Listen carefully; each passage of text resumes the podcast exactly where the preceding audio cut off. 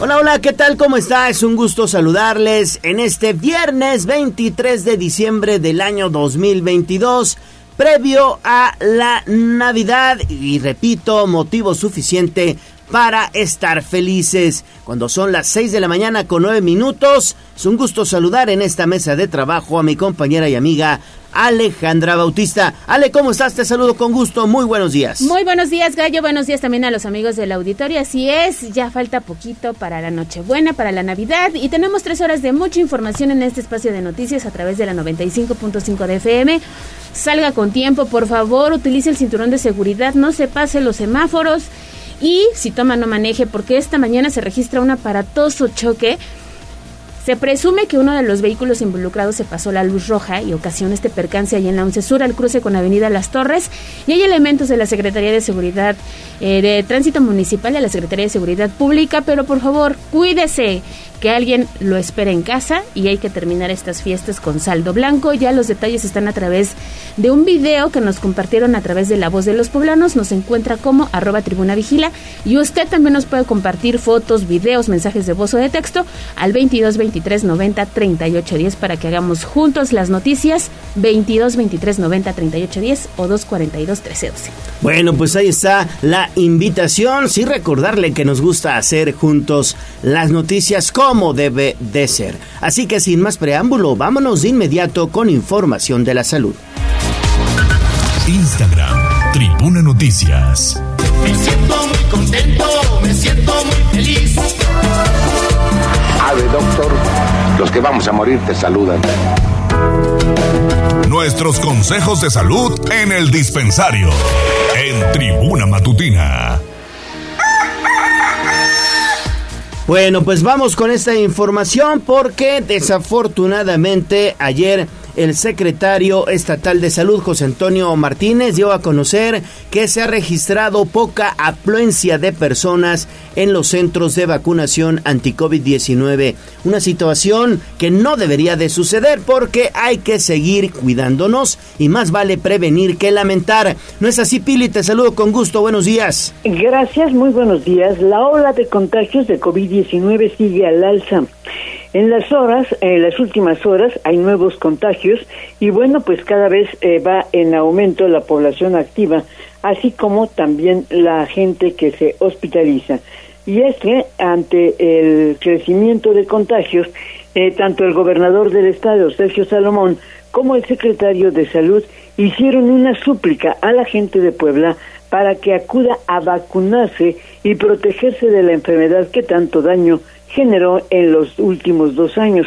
No se puede tener memoria corta de los daños que dejó la pandemia. El secretario de Salud nos dice.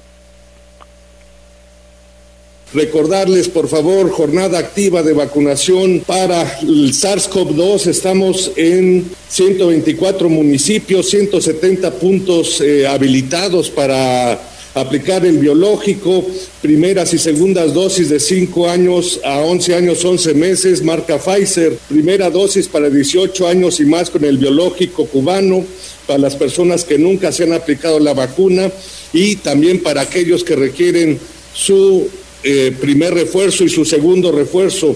Por favor, acudan. Está baja la afluencia. El día de ayer aplicamos 8.320 vacunas. Por favor, acudan. Esto salva vidas. Hoy... Y bueno, el COVID en las últimas horas se reportó 108 nuevos contagios. 728 eh, el número de personas ah, afectadas en el interior del estado y el número de enfermos, repito, está en hospitales públicos, es de 16 personas. Afortunadamente no hubo defunciones, pero bueno, pues la recomendación es aprovechar, aunque estén en vacaciones, pues quienes no se hayan vacunado, llevar a los menores o a los adultos mayores. El reporte. Precisamente eso, Pili, has dado en el clavo, pues si están de vacaciones, tienen suficiente tiempo para que acudan a los centros de vacunación y desafortunadamente no lo están haciendo. Y hay suficientes vacunas, tanto de influenza como de COVID-19, ¿no? Así es, es suficiente. Siempre te acordarás que, bueno, pues meses atrás a veces faltaba y bueno, tenía que esperar, pero hoy hay suficiente en todos los centros pues de salud, ¿no? Incluso, bueno, pues ahí en la página de, de la Secretaría de Salud está en los lugares donde están estos 170 módulos de aplicación. Perfecto, Pili, regresamos contigo más adelante. Bueno, vamos ahora con Liliana Tecpaneca. Así es, porque seguimos hablando precisamente del COVID, de las enfermedades respiratorias, y uno pensaría que después de esta nueva disposición de que el cubrebocas vuelve a ser obligatorio en Puebla, la gente seguiría adquiriendo los artículos de limpieza, el cubreboca, pues no. Fíjate que los establecimientos que se dedican a la venta precisamente de estos insumos reportan ventas, pero a la baja, Lili. Efectivamente, Ale, buenos días, te saludo con gusto, igual que el auditorio. Pues si bien a partir de este 21 de diciembre en Puebla el uso del cubrebocas es nuevamente obligatorio, establecimientos de venta de productos anti-COVID reportan que la demanda de mascarillas no ha repuntado y de hecho va a la baja. Fernanda Carrasco, dueña de una tienda de productos de limpieza e higiene, señaló que tras conocer el decreto emitido por la autoridad estatal sobre el uso obligatorio del cubrebocas decidió resortir producto. Sin embargo, no ha tenido la respuesta esperada. Desde hace meses, contó, la gente ha dejado de comprar cubrebocas y eso no cambió esta semana, pese a que se ha ordenado retomar su uso ante una posible nueva ola de contagio. Lo mismo ha ocurrido con el gel antibacterial y el sanitizante de tapetes, ya casi nadie los compra. Eso es lo que decía, escuché. Siento que no ha aumentado el uso de cubrebocas, o sea, realmente nosotros compramos esperando que la gente eh, volviera a usar mucho cubrebocas, pero no, cada vez se usa menos y cada vez se compra menos. Este, tampoco, ya hubo un tiempo en el que se vendió mucho y ahorita ya bajó la venta del gel antibacterial y no se ha vendido tanto. ¿Y el sanitizante? Menos, no, el sanitizante ya no se ha vendido para nada, o sea, ha salido muy, muy... Cuando la pandemia de coronavirus inició, el precio de los cubrebocas llegó hasta los 400 o 500 pesos la caja de 50 piezas sencillas. Ahora los precios se han ido ajustando y hay todo tipo de mascarillas, incluso con estampados acorde a las distintas temporadas del año. Actualmente la caja de 50 piezas de cubrebocas termosellado para adulto cuesta 50 pesos y el infantil 60 pesos. El paquete de 10 piezas de cubrebocas KN95 para adulto cuesta 50 pesos y el de niño 70 pesos. El precio del paquete de cuatro cubrebocas sencillos con motivos de Navidad cuesta 20 pesos. El litro de sanitizante grado alimenticio 100 pesos y el litro de gel antibacterial 70 pesos. Las caretas cuestan entre 25 y 70 pesos y las pruebas COVID 85 pesos la pieza. De acuerdo Fernanda, durante los últimos meses los precios se han mantenido en este rango sin variaciones significativas. Es el reporte. Perfecto, Lili, muchísimas gracias. Regresamos contigo en el siguiente bloque. Pues sí, estamos platicando en torno a estos famosos tapetes sanitizantes que en mi opinión, la verdad es que no, funcionan. ¿no? funcionan, ¿no? Sí, yo creo que no. Más vale eh, utilizar nada más el gel antibacterial ni la temperatura, porque luego te la toman en el cuello o en esta parte de la mano, ¿no? Aquí. Que dices, pues no, ¿no? No, no, no, tiene que ser en la frente. Y lo importante es el lavado constante de manos. Lavado constante de manos, gel antibacterial y por supuesto el cubrebocas. Eso sí es importante. Pero bueno, el, el, este tapete, les, les estaba comentando que una vez tenía cloro y no les quiero decir lo que le pasó a mis tenis a, mis tenis de tela de esta marca muy famosa, se despintaron. Empieza con C. Sí, pues sí, te los echaron a perder. Me los echaron a perder, casi se los cobro. Pero bueno, 6 de la mañana con 17 minutos. Estamos iniciando Tribuna Matutina y es momento de conocer el reporte de la calidad del aire. Adelante, mi estimado David, te saludo con gusto. Buenos días. Gallo, Ale, muy buenos días. Y pues después de un par de días en los que se registró una disminución en las partículas contaminantes en la mayoría de los monitores de la ciudad de Puebla, se ha vuelto a registrar un incremento en las emisiones dañinas. Al corte de ayer a las 8 de la noche, el índice de calidad del aire registró una puntuación de 82, lo que lo clasifica como moderado y la recomendación es hacia los grupos vulnerables sobre evitar realizar actividades al aire libre, así como en la medida de lo posible cerrar ventanas para evitar el acceso a estas partículas dañinas. Los principales contaminantes son partículas PM10 y PM2.5, siendo esta última la que mayor daño genera, estando en estos momentos 5.4 veces superior al valor guía anual de la calidad del aire de la OMS.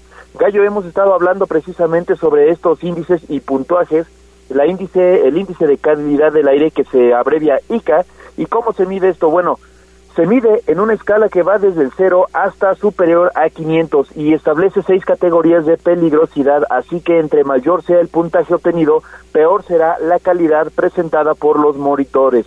El rango del ICA se clasifica en seis conceptos. es bueno, eh, se representa con el color verde y va del 0 a 50 puntos.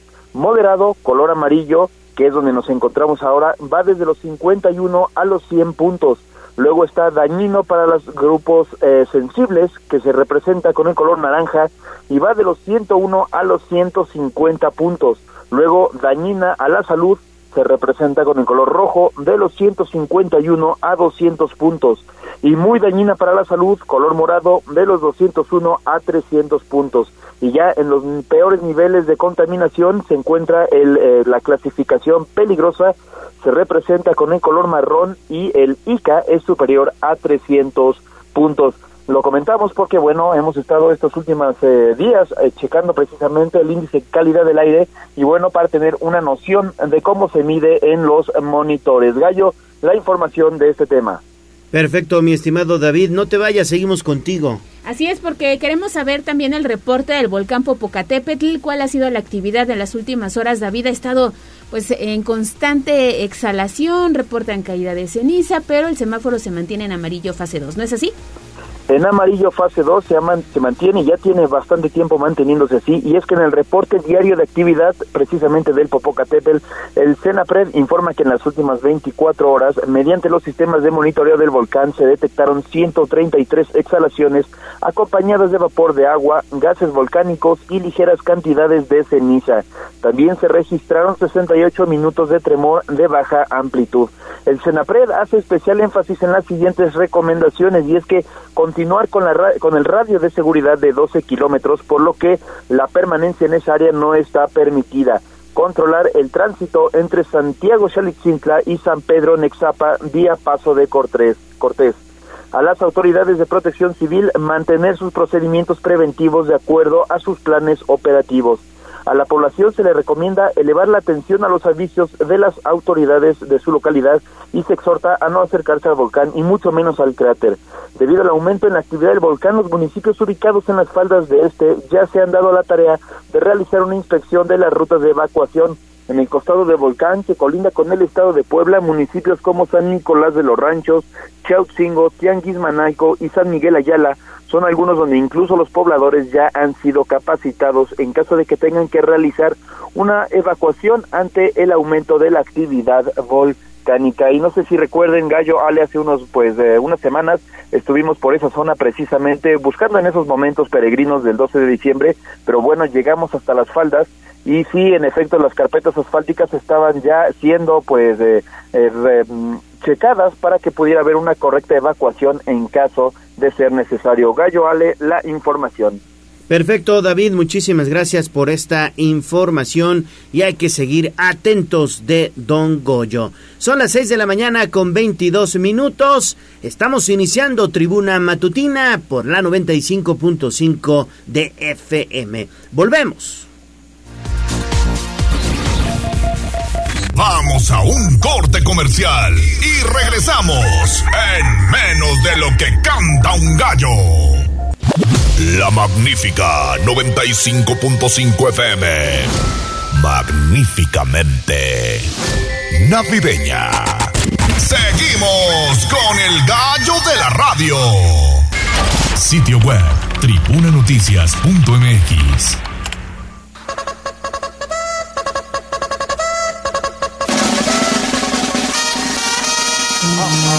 más allá del pueblo y la zona conurbada. ¿Qué pasa en nuestras localidades vecinas? En Tribuna Matutina Son las 6 de la mañana con 25 minutos y vamos a echarle un vistazo a nuestras localidades vecinas porque ayer el gobernador Sergio Salomón Céspedes anduvo de gira por los municipios de Tehuacán y de Ajalpan. Pili, tú estuviste muy pendiente, adelante por favor. A una semana de haber tomado el mando del gobierno del estado, el gobernador Sergio Salomón Céspedes emprendió giras de trabajo a los municipios. Ayer estuvo en Tehuacán y en Ajalpan. Primero tuvo una reunión de trabajo con presidentes municipales de la región para tocar el sensible tema de seguridad. Hay que recordar que una de las preocupaciones que tenía el fallecido gobernador Miguel Barbosa, pues era recuperar la paz y la tranquilidad en Tehuacán, así como emprender pues acciones en toda esa región pues para evitar la presencia de bandas. Y por eso ayer con el secretario de Gobernación Julio Huerta y con el secretario de Seguridad Pública Daniel Iván Cruz, bueno, pues acudieron a esta mesa de trabajo donde el gobernador señalaba.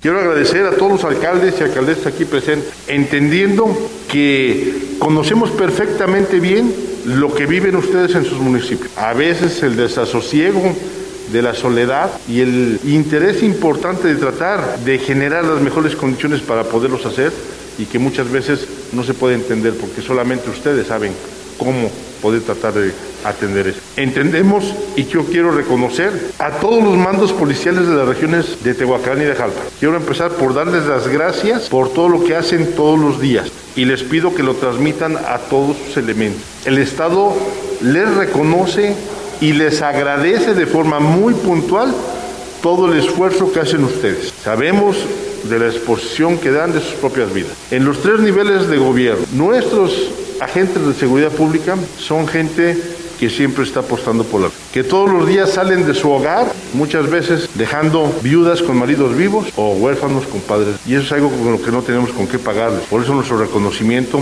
y nuestro compromiso con todos los mandos policiales que tengan compromiso con la ciudadanía. Y bueno, pues en la actual administración se estará atenta para garantizar la paz social. Los esfuerzos para contener y combatir la delincuencia serán redoblados a través de canales de comunicación más estrechas. De esta forma, habrá una mayor coordinación con los presidentes que no estarán abandonados.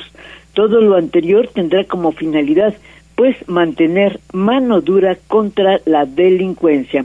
Eso fue en Tehuacán. Posteriormente, en el municipio de Ajalpan, la secretaria de Desarrollo Rural, Ana Laura Altamirano, pues destacó los esfuerzos, la recuperación del campo y del impulso a cadenas productivas para la transformación del campo, por lo que destacó el trabajo que se ha hecho en 32 regiones de la entidad, pero sobre todo en esa región de la Mixteca y la Sierra Negra.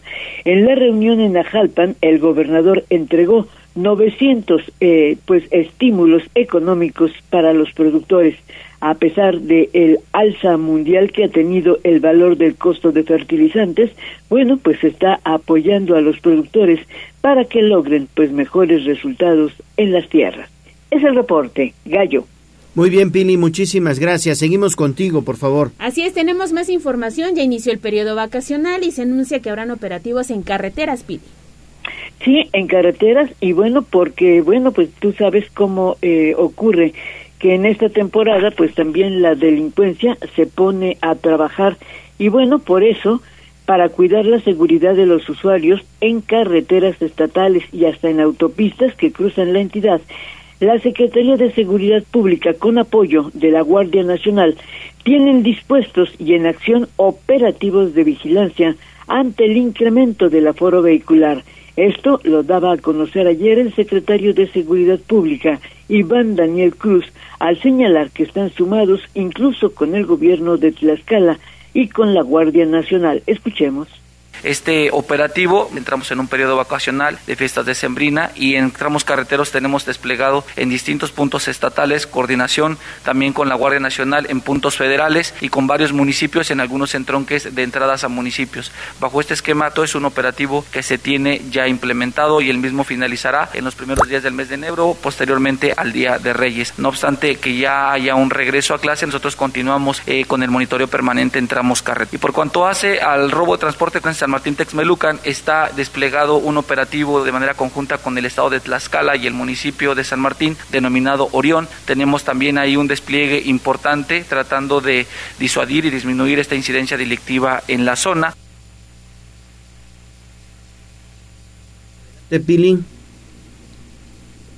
Parece que se fue por y se cortó la, la comunicación con, con Pilar o, o sí la tenemos para que para que concluya.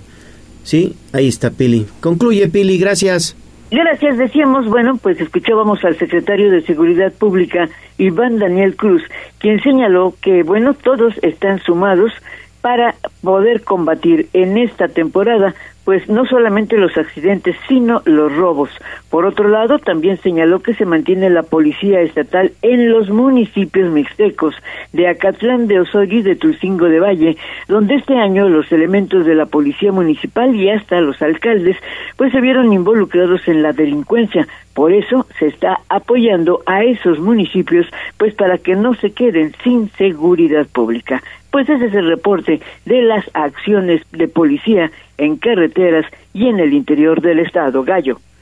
Sí, también es importante reforzar la seguridad en estos municipios de la Mixteca, Acatlán de Osorio, Tulcingo de Valle y, demás localidades, porque en esta temporada, Pili, pues hay regreso de paisanos, ¿no? de la Unión Americana. Claro, claro. Fíjate que eh, en el caso de Puebla, eh, precisamente por los asaltos, eh, que sufren no solamente en las carreteras de Puebla, sino principalmente en el norte, ¿no? Fíjate que muchos paisanos ya prefieren utilizar mejor, pues, la vía aérea. Así es. Pero eh, llegando a Puebla, pues, naturalmente que se tienen que transportar por carretera hacia sus comunidades y por eso se ha ordenado redoblar las acciones de noche y de día, pues para evitar que se cometan los asaltos y que no se lleven una mala sorpresa los que regresan.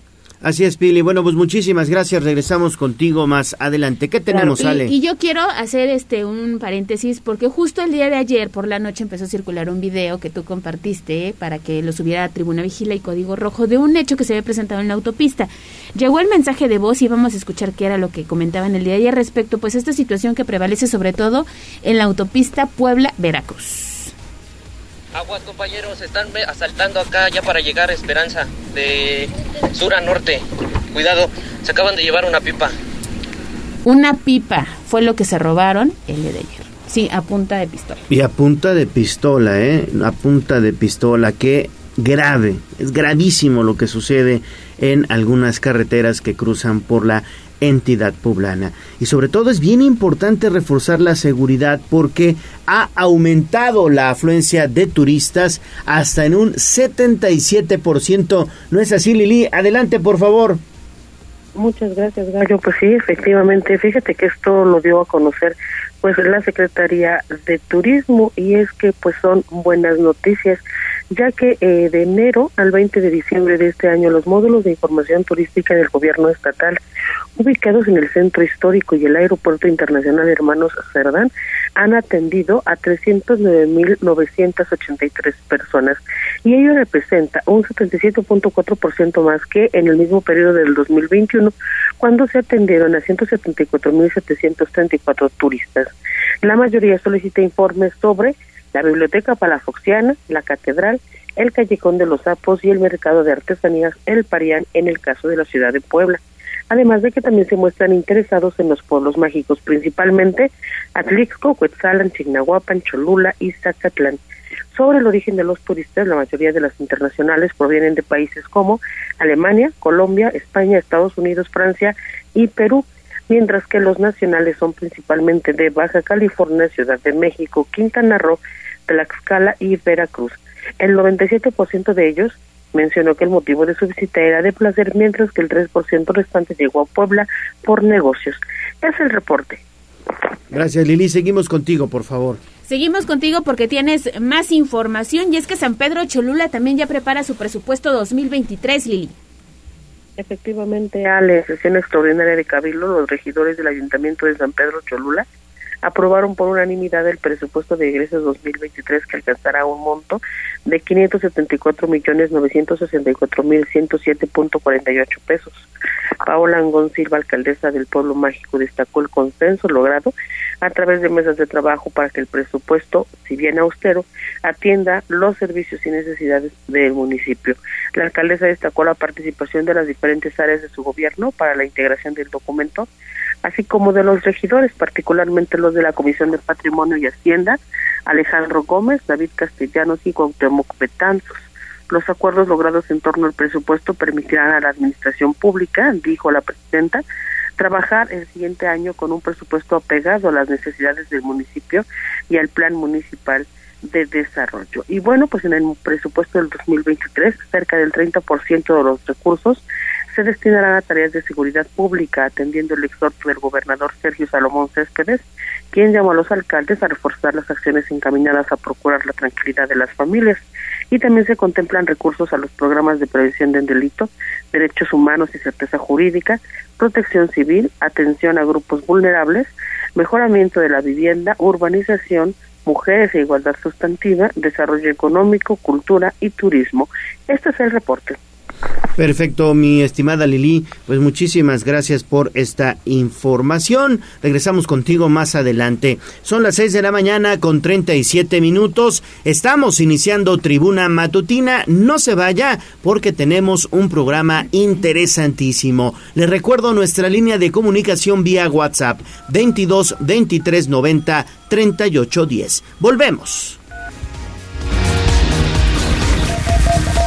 Vamos a un corte comercial y regresamos en menos de lo que canta un gallo.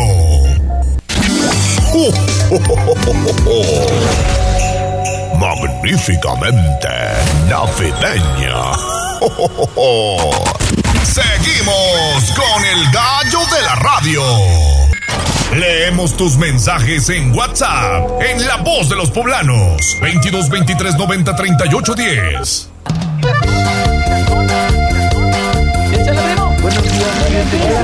Esta es la voz de los poblanos. En Tribuna Matutina también te escuchamos. Faltan 20 minutos para las 7 de la mañana. ¿Qué dice la voz de los poblanos, mi estimada Ale? Pues mira, tenemos varios saludos. Muy buenos días a quienes ya se reportan con nosotros a través del 22 23 90 38 10 esta mañana. Un saludo para la terminación 67 89 que nos manda un mensaje de buenos días. Gracias por su preferencia y por estar sintonizando esta mañana este espacio de noticias. También eh, le mandamos un saludo a Juan Merino, muy tempranito nos mandó información de, Saludos, esto ocurre, de esto que ocurre al sur de la ciudad, allá en la 11 Sur y Avenida Las Torres. Ya está el video disponible a través de La Voz de los Poblanos. Y la terminación 6313 nos dice, muy buenos días, en la colonia Héroes de Puebla le robaron una llanta a esta camioneta Mercedes-Benz.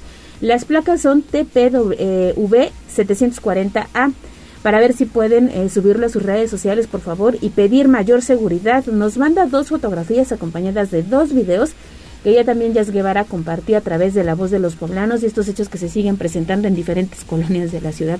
Oye, no hay auto que no se salve del robo de sus llantas, de sus espejos, y de qué más y luego lo encuentras por allá por la no es que te roban todo hasta hasta los emblemas de las marcas te los roban hasta las tapas de gasolina del tanque te roban las baterías la llanta de refacción. Bueno no yo yo la verdad yo no entiendo qué pasa con, con, con esa gente pero hoy más que nunca diciembre hay una infinidad de robos, ¿eh? Infinidad de robos. Hay que cuidarse mucho. Así es, cuídese mucho y sobre todo si tiene ahí alguna petición, con muchísimo gusto la podemos canalizar con la autoridad correspondiente. Y también a terminación 6913 nos dice, muy buenos días.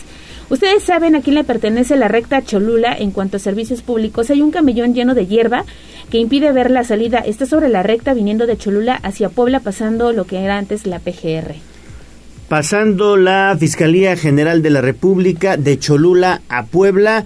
Entonces eso le corresponde ya precisamente al municipio de Puebla.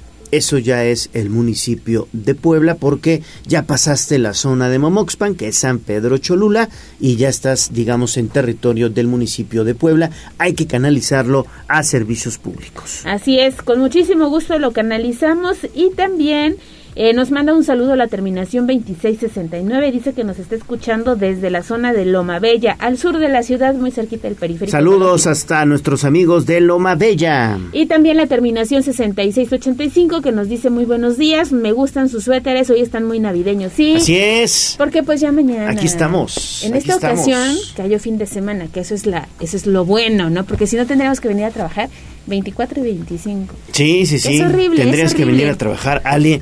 Pero pues ya, no, no. Tendrías, no. ¿eh? Porque él no iba a venir.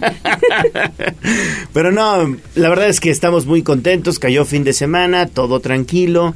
Únicamente hay que estar siempre pendientes de la información, pero bueno, pues no tenemos que venir aquí al estudio. Y muchas gracias por chulearnos nuestros suéteres de, de Navidad. Rodolfo el Reno, Rodolfo el. Reno, ahí está, mira. Hasta con lentecitos y En todo. todo su esplendor. Sí, no, el en mío 3D, pero en todo su El mío esplendor. es diferente, pero sí hace- hacemos contraste. Entonces, sí, la nariz está como Sí. saliendo, ¿no? Es- tiene, es- tiene efecto sí, de dimensión. Exactamente, es 3D. Necesitas los lentes para verlo. Te pasas, Leo.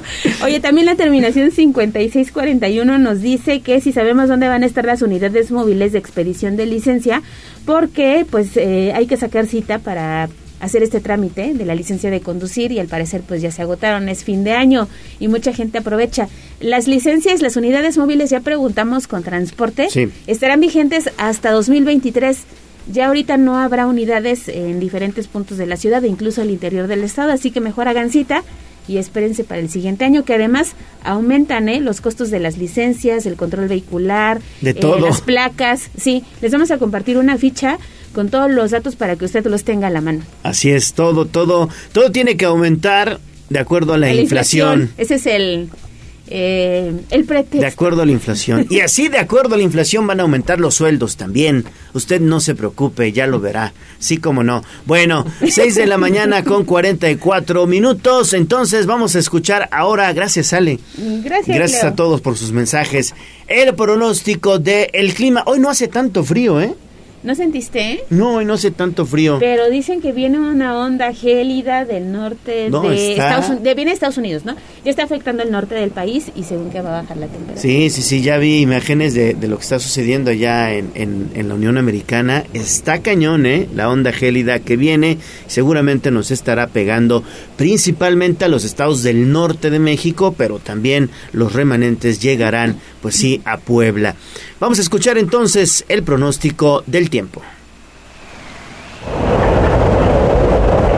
En Tribuna Noticias le presentamos el pronóstico del clima. Para la ciudad de Puebla se prevé que el día de hoy se registre un cielo mayormente nublado. Tendremos una temperatura mínima de 7 grados y alcanzaremos una máxima de 21 aproximadamente a las 15 horas. Por lo que si sale de casa se recomiendan varias capas de ropa. Hay 12% de probabilidad de lluvia por lo que podrían presentarse algunas precipitaciones aisladas y viento con velocidades de los 5 a los 10 kilómetros por hora, pudiendo tener ráfagas de hasta 19 kilómetros por hora con dirección al sureste. Para la zona norte del estado se espera frío generalizado durante el día, pues la mínima estará en 6 grados y la máxima apenas alcanzará los 8 grados centígrados, teniendo una probabilidad de lluvia de alrededor del 30%. Para la zona mixteca poblana se espera una temperatura mínima de 12 grados y una máxima de 29 con 0% de probabilidad de lluvias y vientos que pueden alcanzar ráfagas de hasta 29 kilómetros por hora y un cielo parcialmente nublado.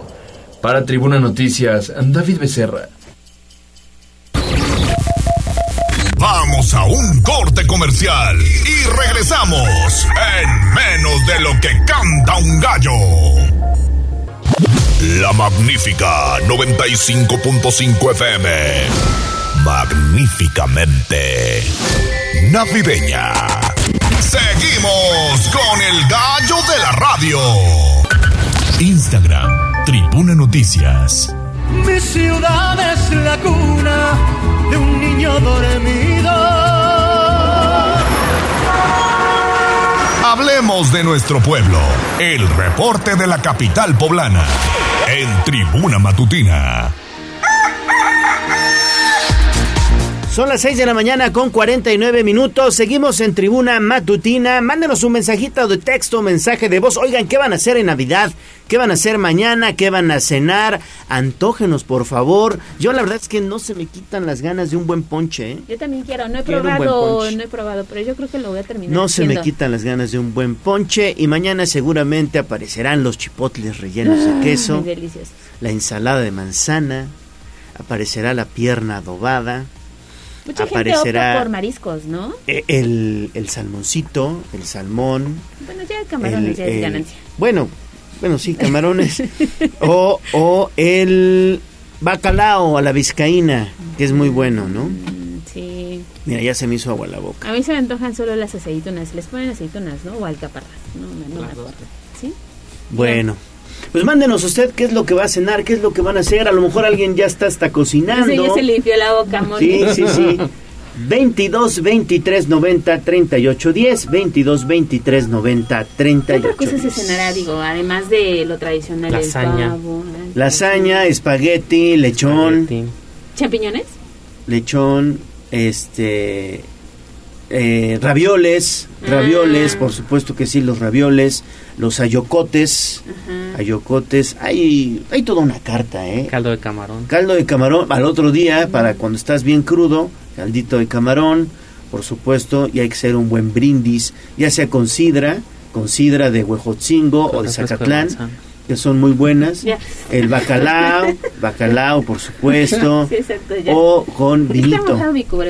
Bueno nos va a ir bien, nos va a ir bien. A ver, ¿ustedes qué van a cenar? Platíquenos, por favor, 22 23 90 38 10. Vamos con la información de la ciudad porque ayer inició labores el grupo especial Centellas. ¿Qué van a hacer? ¿Qué es lo que estarán vigilando? Mi estimada Giste, saludo con gusto, buenos días. Gallo, excelente día, te saludo con gusto, igual que a nuestros amigos del auditorio y debido a que buscan realizar una mayor proximidad con las y los conductores para garantizar calles ordenadas, limpias y seguras, María del Rayo Ramírez Polo, directora de Tránsito y Movilidad del municipio de Puebla, dio a conocer que el Grupo Especial Centellas inició labores en el centro histórico. La funcionaria detalló que nueve elementos mujeres a bordo de motocicletas se encargarán de recorrer las calles principales del primer cuadro de la capital poblana, como Reforma, 2 y 4 Oriente Poniente, entre otras. Esto con el fin de invitar a las y los automovilistas a respetar los lugares prohibidos, no hacer dobles filas y a la par evitar una sanción. Escuchemos. Sí, este grupo Centellas es un grupo especial que justamente viene a reforzar el área del centro histórico. Es un grupo de mujeres que son profesionales en la conducción de motocicletas y bueno, justamente lo que se busca es generar también una cercanía con los conductores, tener un trato también amable y respetuoso, en donde el primer contacto sea proximidad antes de sancionar y se invite a las conductoras y conductores a respetar los lugares que se encuentran habilitados para poderse estacionar o no. Indicó que el centro histórico continúa siendo la zona comercial más importante de la capital poblana, de ahí que dicho grupo especial reforzará las labores que realizan elementos de tránsito para abonar al orden, la limpieza, la proximidad y también la seguridad. Ramírez Polo pidió respetar el reglamento y no estacionarse en lugares donde se encuentran banderolas que lo impidan, no realizar dobles filas, entre otros, pues reiteró que es importante decir que buscan tener orden en las calles, también generar una vialidad segura y ordenada. La información. Gracias Gisela, pero seguimos contigo porque esta es información que a todos nos interesa. La recolección de basura, ¿cómo va a estar para los días que se aproximan 24 y 31 de eh, diciembre? A partir de las 16 horas de este precisamente 24 y 31 de diciembre quedará suspendido el servicio de recolección domiciliaria de residuos sólidos urbanos en la capital poblana debido a las celebraciones de Navidad y Año Nuevo respectivamente.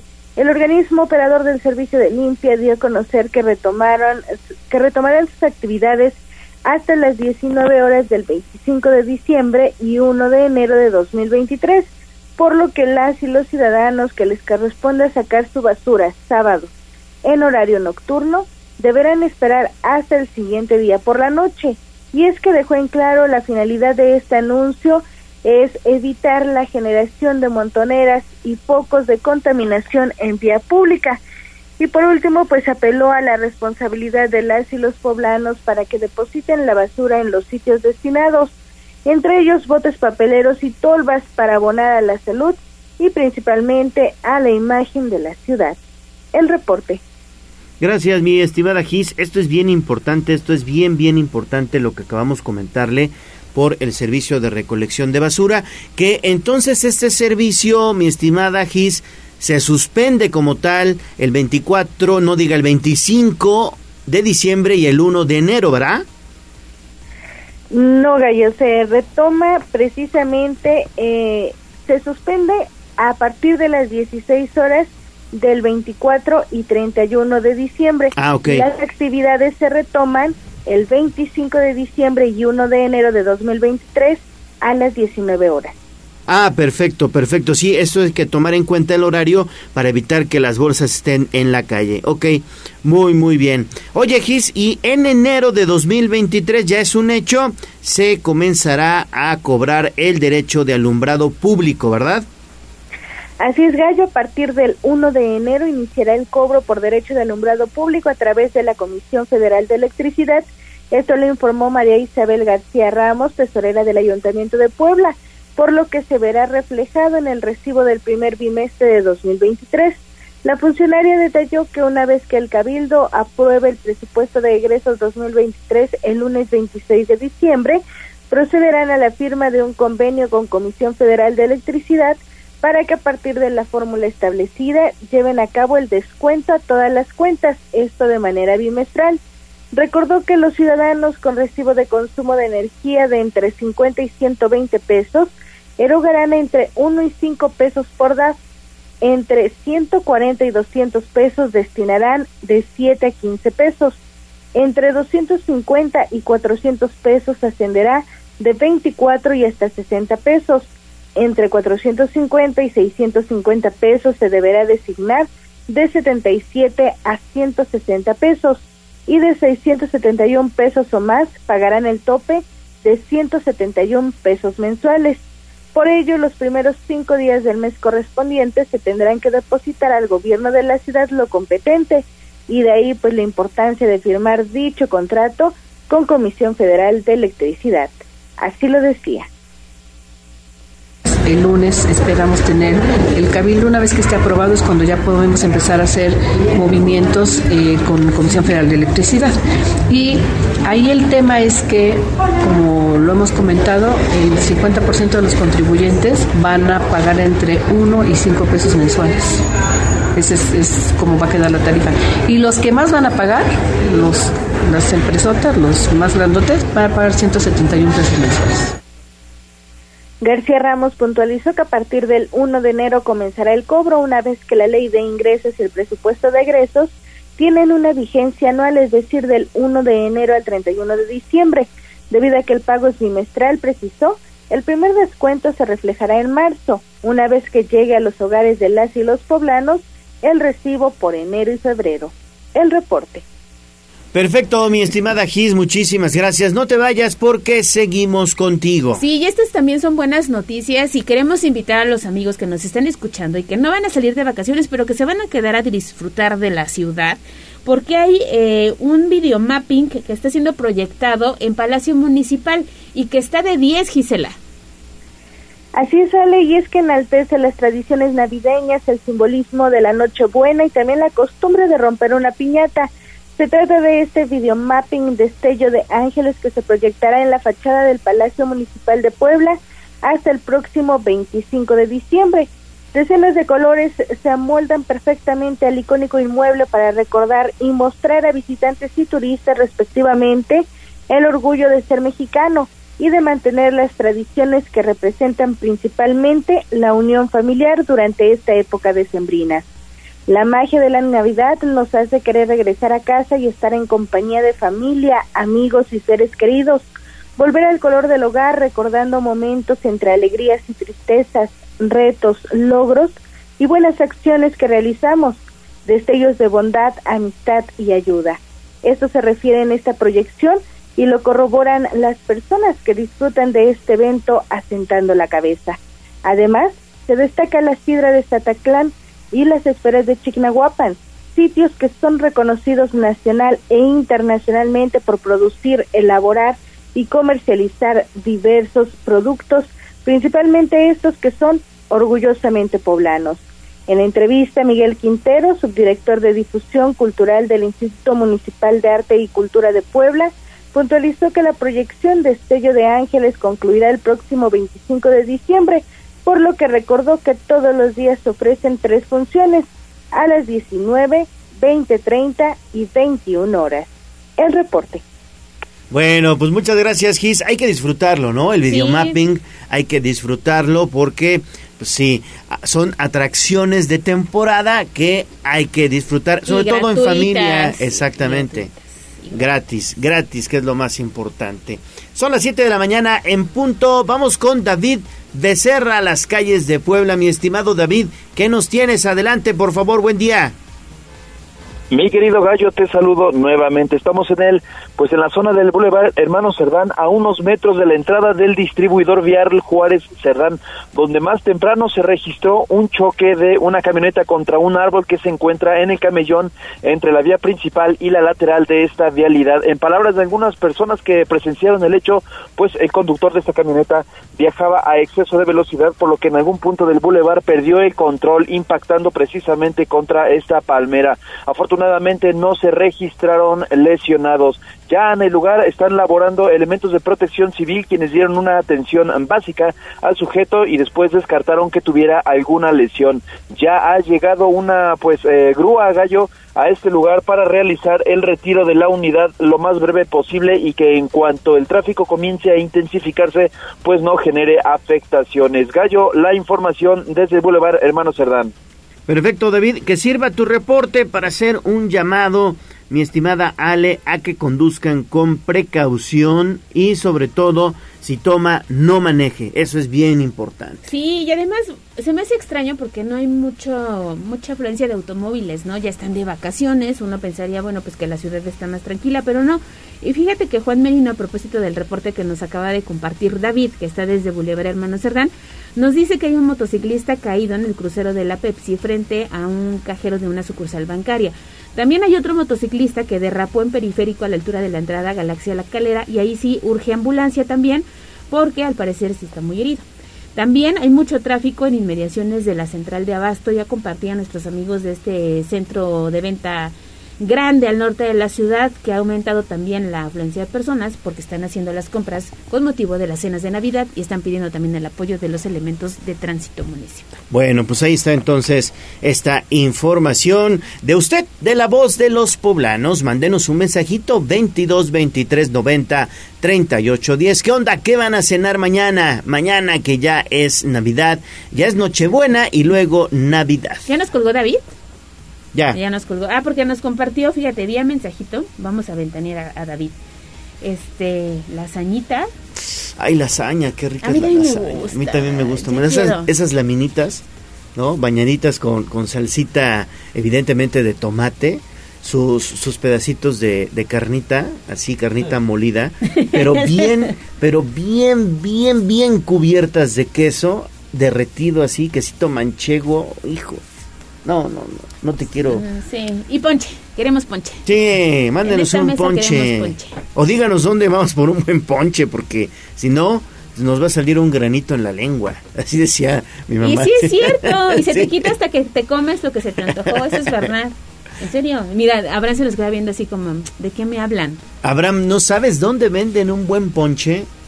Sí, ahorita nos va a decir Abraham Merino y se lo Creo compartimos. que se va a ir ya en estos momentos a traerlo. Perfecto. Siete de la mañana con tres minutos. Vamos a pausa y volvemos con más. Vamos a un corte comercial y regresamos en menos de lo que canta un gallo.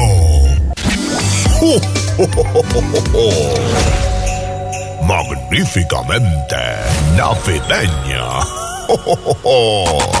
Seguimos con el gallo de la radio. Le Leemos tus mensajes en WhatsApp, en La Voz de los Poblanos, 22 23 90 38 10.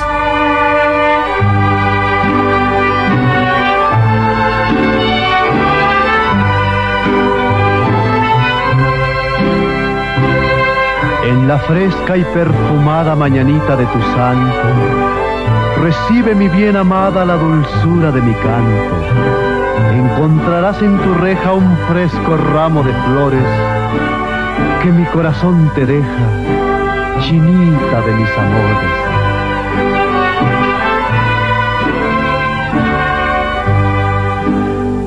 Estas son las mañanitas. 7 de la mañana con 5 minutos estamos escuchando las tradicionales mañanitas del señor Pedro Infante. Recuerden ustedes que todos los días aquí en Tribuna Matutina, el gallo de la radio y la voz de los poblanos festeja con usted de santo de cumpleaños o también de aniversario. Mándenos un mensaje de voz al 2223 90 38 10 y puede ganarse un pastel mediano de la pastelería 520. Así es, y fíjate que hoy el santoral Leo está dedicado para eh, San Juan de Ketty. ¿Cuál San Juan de Ketty? sí. Fíjate. Mm, pues a los Juanes, les mandamos un saludo. A los Juanitos. Lo reducimos a Juan. Sí, que, que la fiesta grande de San Juan es en verano. La fiesta grande de San Juan es en verano, por ahí del veintitantos de julio, es la fiesta grande de, de San Juan. Pero hoy estamos festejando a otro Juan. Entonces, bueno, pero si usted se llama Juan, pues ya la hizo porque se puede ganar un pastel mediano de pastelería 520 la hora del postre. Únicamente llamarnos al 22 23 22 23 90 38 10 y también si está cumpliendo años que eso también es muy importante también puede ganarse el pastel porque son cinco sucursales en Puebla y dos en Tlaxcala. Pastelería 520 la hora del postre.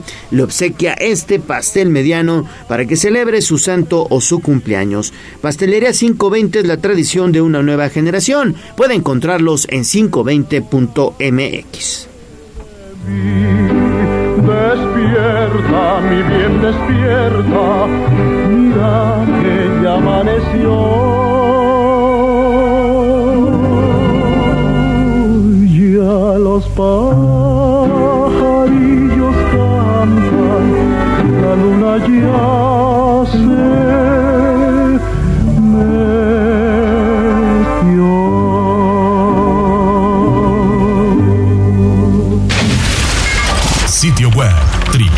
tribunanoticias.mx.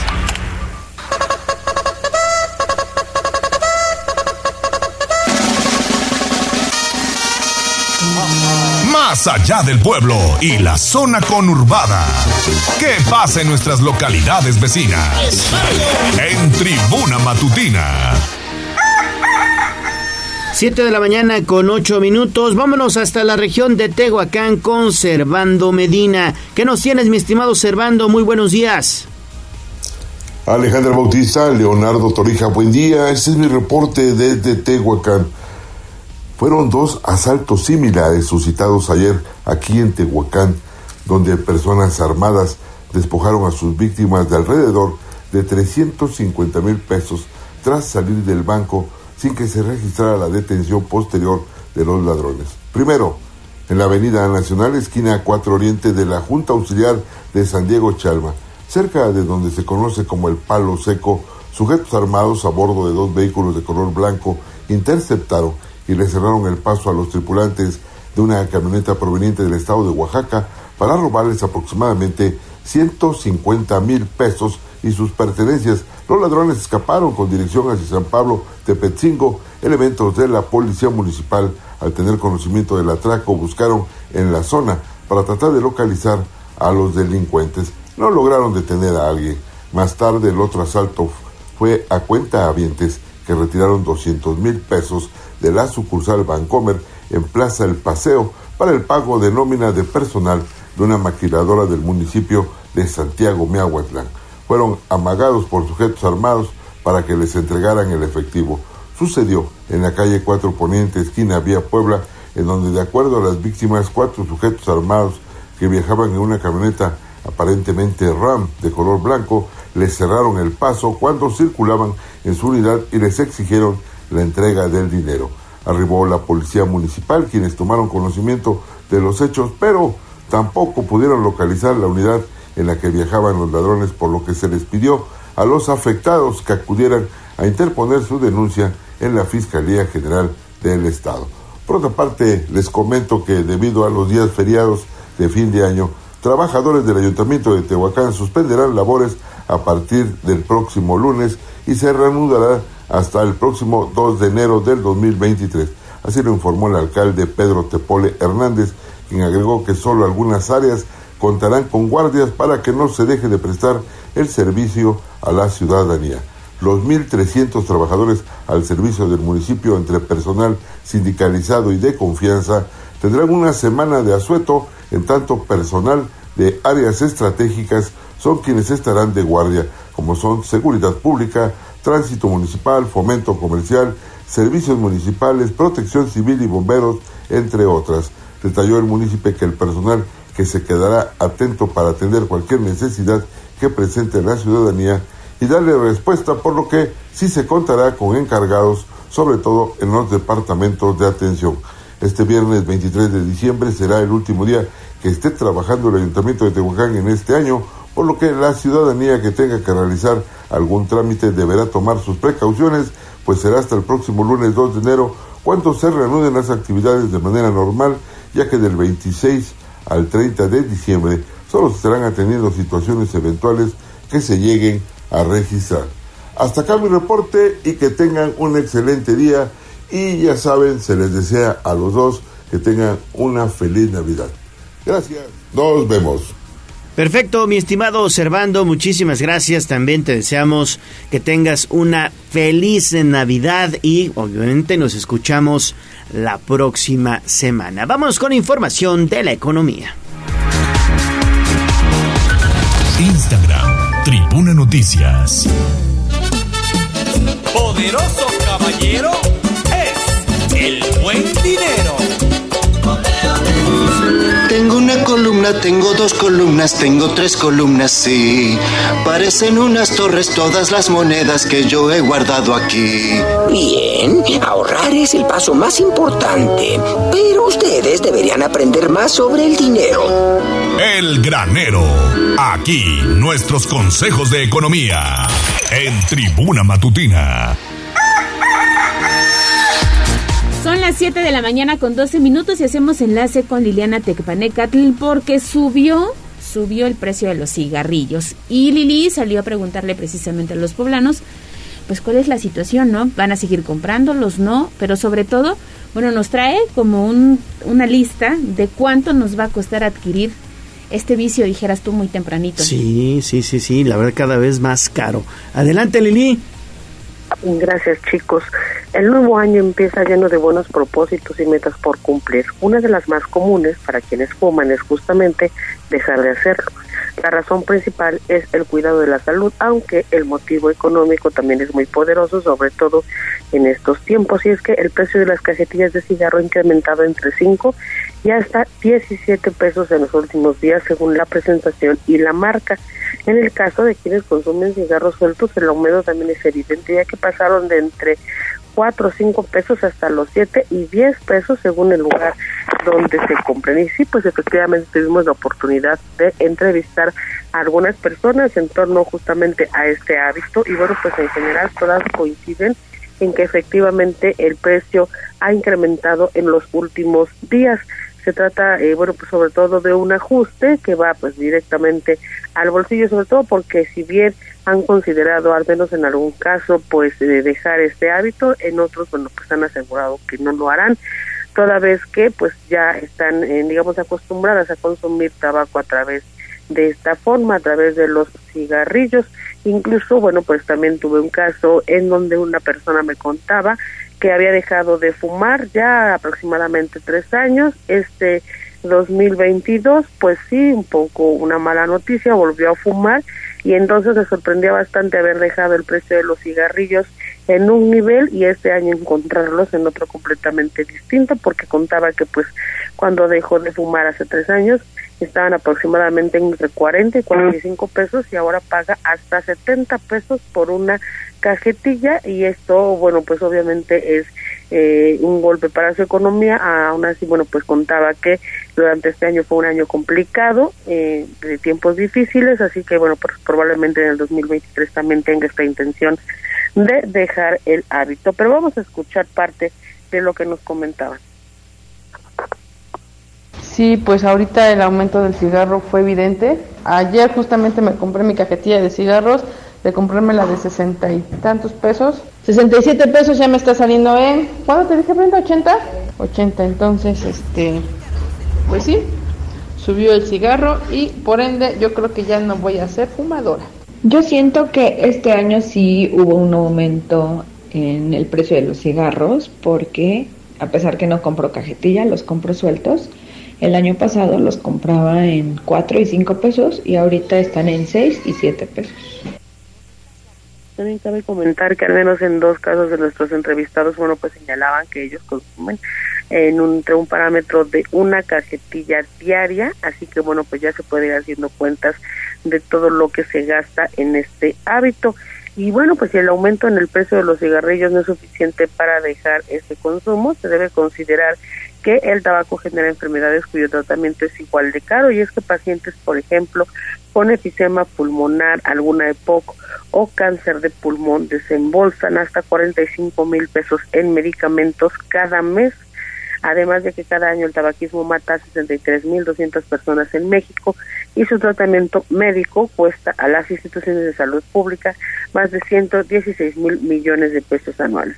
Este es el reporte. Muchísimas gracias Lili por esta información de este trabajo que realizaste el día de ayer y que usted también lo puede encontrar en el portal de casa www.tribunanoticias.mx. Vamos a dejar aquí las notas y nos vamos a enlazar con nuestra estación hermana, la 98.7 de FM, porque esta mañana platicamos con el gobernador Sergio Salomón Céspedes Peregrina la estabilidad en el Estado, las instituciones eh, cerraron filas y, los poderes cerraron filas los empresarios han expresado su beneplácito porque estés asumiendo la gobernatura del Estado y desde el primer minuto trabajando por la seguridad, por la obra, por la infraestructura, por la salud. En fin, ¿cómo sientes a, unos días de haber asumido el cargo? Pues me siento muy comprometido, me siento contento, la verdad es que eh, un Estado ordenado, con disciplina, con una gran voluntad de los alcaldes, de las alcaldesas, secretarios, secretarias, de los legisladores que no puedo dejar reconocer eh, su grandeza, su su temple para poder de acuerdo. la, la, forma la forma este gobernador en la que se ha dado esta eh, intempestiva de asunción del mandato, eh, por supuesto que, eh, que, a los poblanos nos generó pues eh, una, una angustia ahí, este, colectiva y demás, pero muy pronto se, se mantuvo la estabilidad, muy pronto no hubo pues un, un espacio, ¿no? Un vacío, ni mucho menos, ¿no?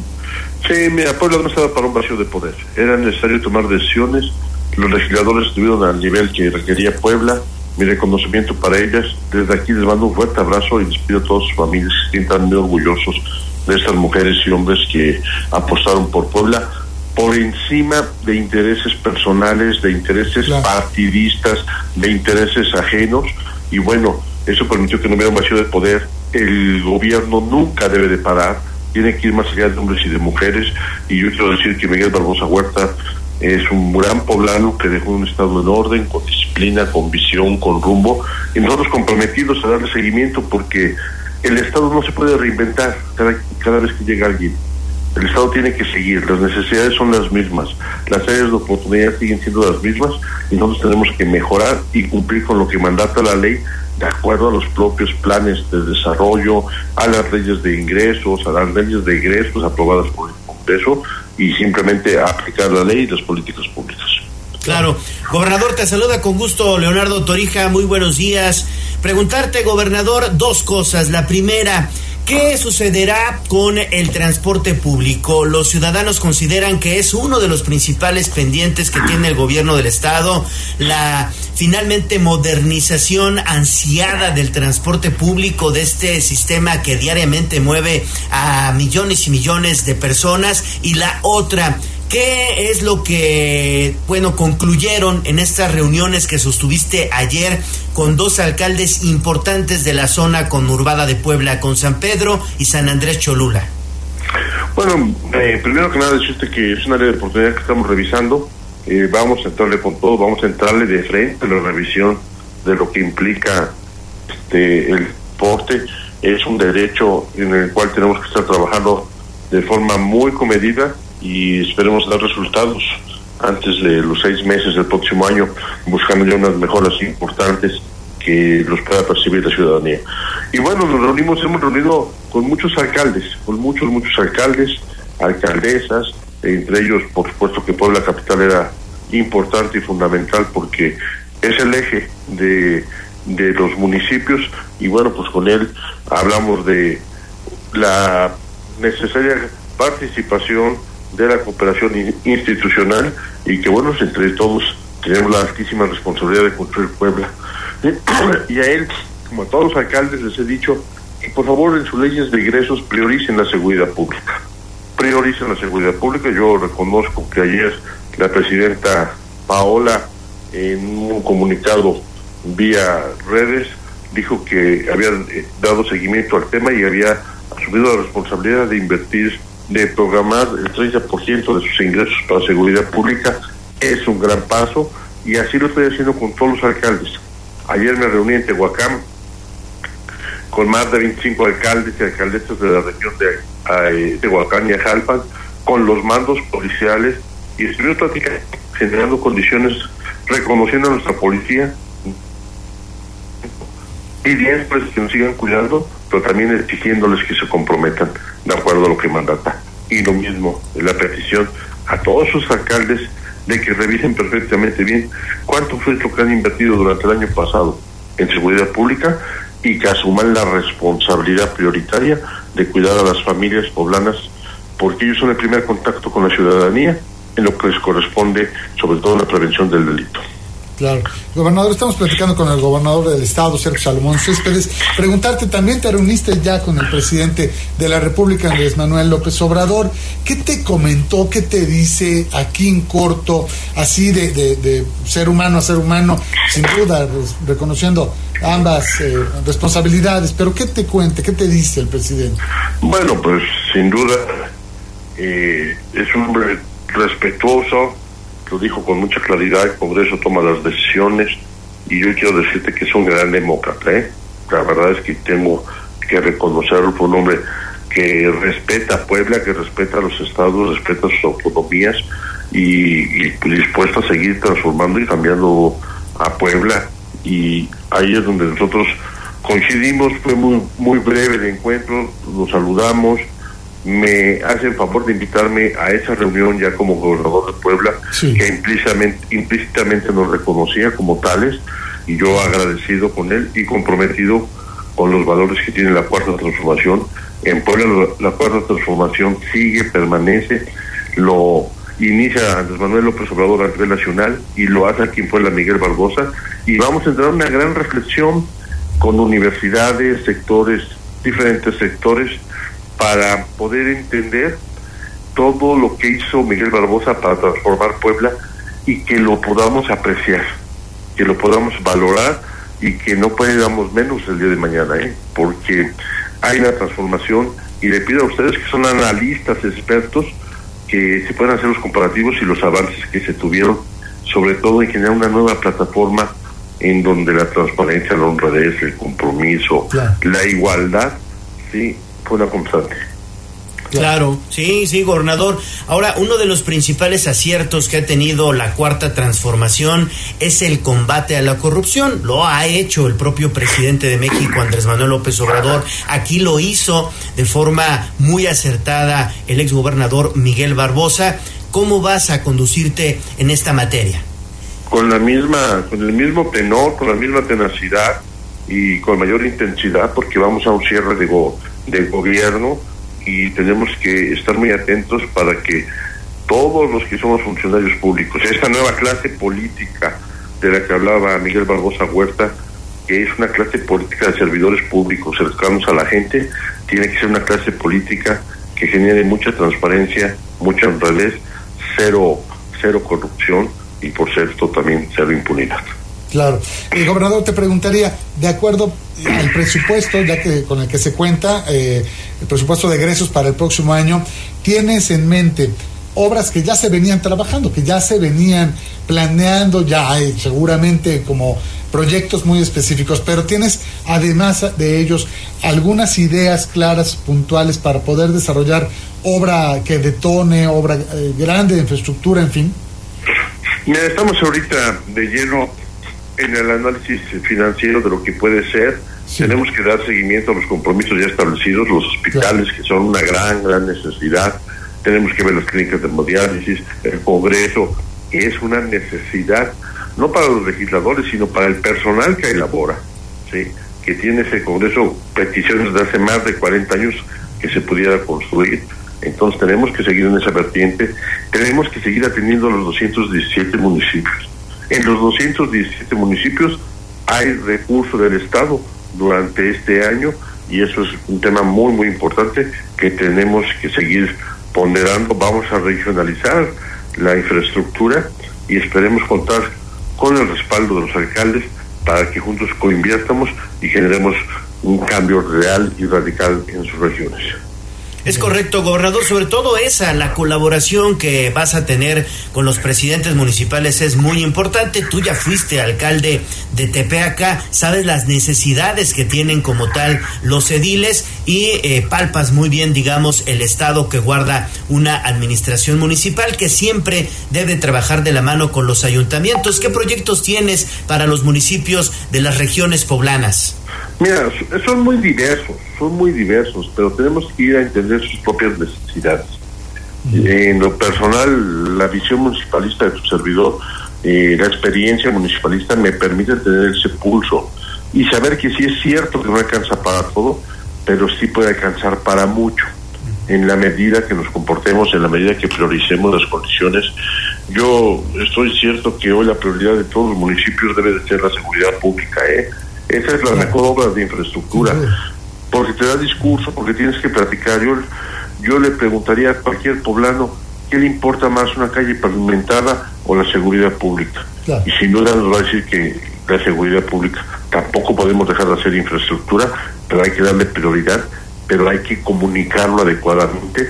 Y ustedes son una ventana de comunicación fundamental e importante para estar de la mano de la ciudadanía y también que la ciudadanía no solamente lo escuche, sino que lo perciba, que lo sienta. Por supuesto. Pues gobernador, última pregunta, salvo que quieras agregar algo, eh, ¿qué mensaje le das a los poblanos, tanto eh, ahora que, se celebrará mañana la Navidad, el Año Nuevo, qué mensaje le das a, a los poblanos? Bueno, que haya paz en sus corazones, tranquilidad, que lo hagamos juntos, que Puebla es nuestra casa, que dentro de sus proyectos personales incluyan a Puebla, incluyan a la calle, incluyan a sus vecinos, incluyan a su comunidad, incluyan sus derechos, pero también incluyan sus responsabilidades. Sí, creo que es muy importante que dentro de la reflexión que hacemos todos los en fin de año y dentro de los próximos proyectos pongamos pongamos a Puebla así en esa parte tan importante. La historia de Puebla la construimos todos, ¿eh? La historia de Puebla no la construyó un solo hombre o una sola mujer. La historia de Puebla la construimos todos y yo los invito a que lo hagamos juntos, que lo hagamos juntos y vayamos juntos por el primer gran reto, este amigos, Eric, Leonardo, ¿sí? Vamos a acabar con la pandemia, vamos a darle duro, cuidémonos, autorregulación, cubrebocas, sana distancia, espacios al aire libre, eso es, ese es nuestro primer gran reto en esta nueva etapa de la vida de Puebla, de las poblanas y de los poblanos. Vayamos para dominar esta oleada de COVID para que nuevamente sigamos avanzando por el Puebla que todos queremos. Si nos estancamos y nos estacionamos en esto, pues bueno, simplemente va a significar un retraso, pero no habrá política pública que pueda contra la voluntad de los poblanos de cuidarse o de no cuidarse. Claro. Vamos para adelante, gobernador. Yo te aprecio mucho esta conversación. Te dejo un abrazo, te deseo lo mejor para mañana y que le vaya muy bien. Si te va bien a ti, le va bien a Puebla. Te aprecio mucho. Muchas gracias, gobernador. Abrazo fuerte a todos ustedes, eh, Leo, Eric y Irma, que Dios los bendiga, que bendiga a Puebla y un abrazo con mucho cariño desde el corazón de Sergio Salomón para todos ustedes. Fuerte abrazo, gobernador, para tu familia también. Felicidades. Muchas gracias. Gracias. Gracias, abra- abrazo. Sergio Salomón Céspedes Peregrina, gobernador de Puebla, en enlace, en enlace, a través de la Magnífica y de los 40 Leo. Muchas gracias. Muchas gracias a todos y un saludo también para el auditorio de los 40 Puebla. Gracias, muchas gracias. Vamos a la pausa. Son Regresamos a Tribuna Matutina a través de la magnífica 95.5 de FM y escucharon esta plática que se tuvo el día de hoy por parte de Tribuna con el, con el gobernador. Y vamos a escuchar qué dice la voz de los poblanos porque tenemos varios mensajes de voz. Buenos días amigos de Tribuna Vigilia, solo para comentarles que ya presenta tráfico para entrar a la central de Abastos, para entrar hacia Tlaxcala, ya hay tráfico en la autopista de, de Orizaba a Puebla, tomen precauciones, también para de la central de Abastos hacia la incorporación de la lateral de la autopista hacia México, pues ya también presenta tráfico. Buenos días. A tomarlo en cuenta y también Juan Merino nos comparte otro reporte de lo que pasa en otro punto de la ciudad. Este tiene que ver con semáforos que no funcionan en la 15 Norte y Boulevard. Buenos días compañeros, por ahí les comento que los semáforos de la 15 están un poco fallos. Empiezan a fallar por ahí, aplíquenle por ahí compañeros. Buen día, buen día. Ahí están los reportes que nos han llegado esta mañana, el 22 23 90 38 10. ¿Te parece, Leo, si nos vamos a la pausa? Claro que sí, vamos a pausa y regresamos con más a Tribuna Matutina. Volvemos. Vamos a un corte comercial y regresamos en menos de lo que canta un gallo. La magnífica 95.5 FM. Magníficamente navideña. Seguimos con el gallo de la radio.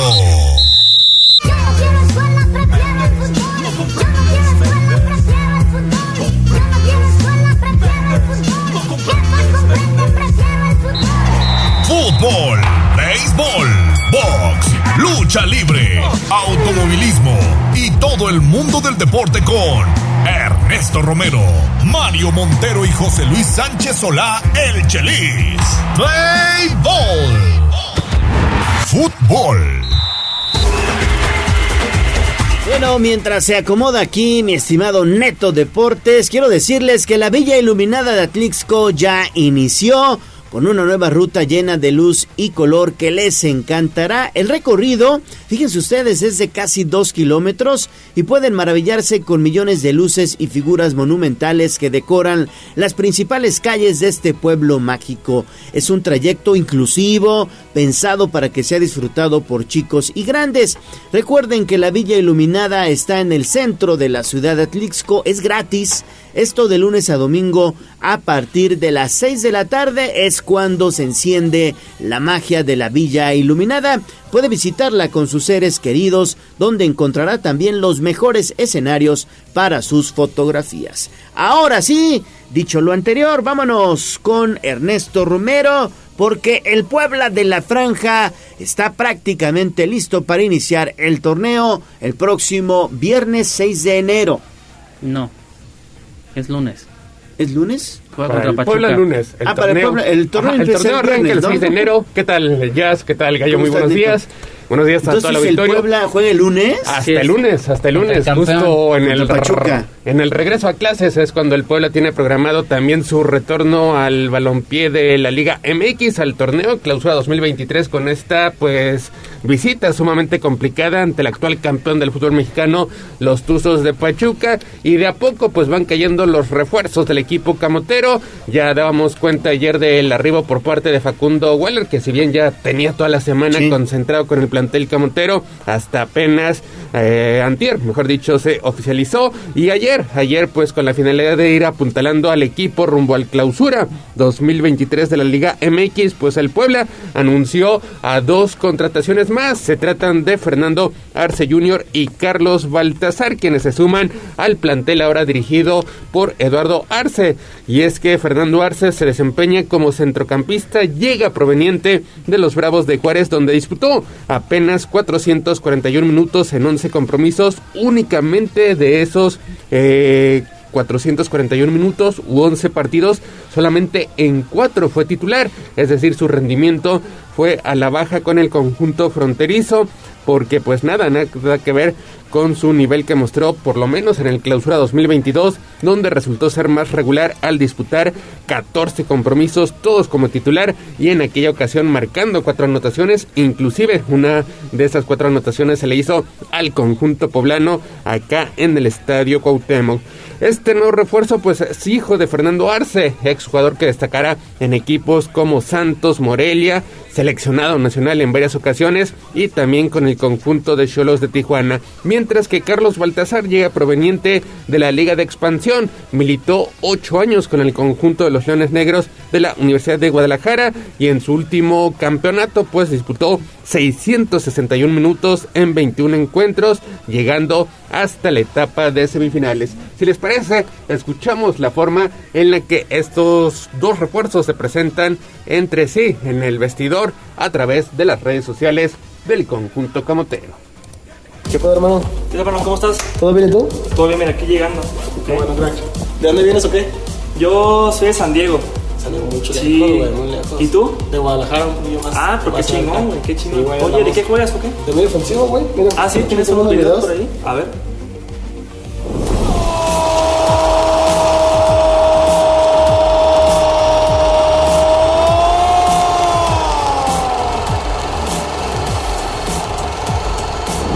Ah, qué chingón, güey. Ah, pues sí, sí traigo. sí traigo. ¿Tú traes algo o qué, Sí, güey? yo soy contención, pero mira, aquí tengo mis videos, chécale.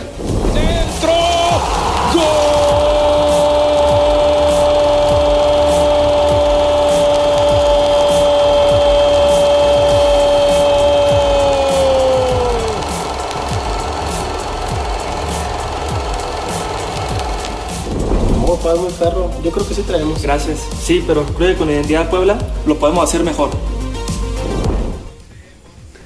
Pues ahí está, ahí está la forma en la que presentan a estos dos refuerzos, a estas recientes contrataciones que se suman a la llegada del centrocampista uruguayo Facundo Weller, quien fue anunciado como el primer refuerzo. El medio contención zurdo de 25 años ha firmado contrato por tres años y medio con la escuadra poblana y todavía se espera que haya una alta más en los próximos días para el equipo blanqueazul y con esto pues declararse listo de cara a lo que será el torneo clausura 2023 que repetimos para el Puebla empieza hasta el lunes 9 de enero como visitante ante Pachuca. Sigo pensando que el mejor elemento del Puebla de la Franja es su community manager.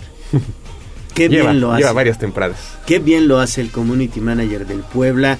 Siempre creativo, siempre una forma interesante Sí. de presentar sus materiales y evidentemente pues darle digamos forma y sobre todo interés y un buen lanzamiento a estos nuevos jugadores que ha contratado el equipo que si bien pues ya han jugado, no, no son improvisados, hay que ver cómo se adaptan a las condiciones que pide eh, justamente el, el joven técnico del equipo de la franja, hay que ver también cómo los utiliza el propio entrenador, como bien lo mencionas tú, Neto, hay que observarlos en los entrenamientos para saber cómo vienen y sobre todo, como dicen ellos, pues sí traemos, ¿no? Pues hay que ver qué es lo que traen, hay que ver qué es lo que traen, ¿no? Y el Puebla, el Puebla que sigue apostando la fórmula que le ha dado éxito, por lo menos en las últimas cinco temporadas, donde llevan cinco clasificaciones consecutivas a la fiesta grande, trayendo elementos que a lo ¿De la mejor. Liga de no- Expansión? Ajá, de Liga de Expansión, así lo hizo, por ejemplo, con Diego de Buen, con Lucas Maya, Martínez. eh, con Martínez, por mencionar solamente algunos elementos que pues estaban jugando en la división de plata del fútbol mexicano.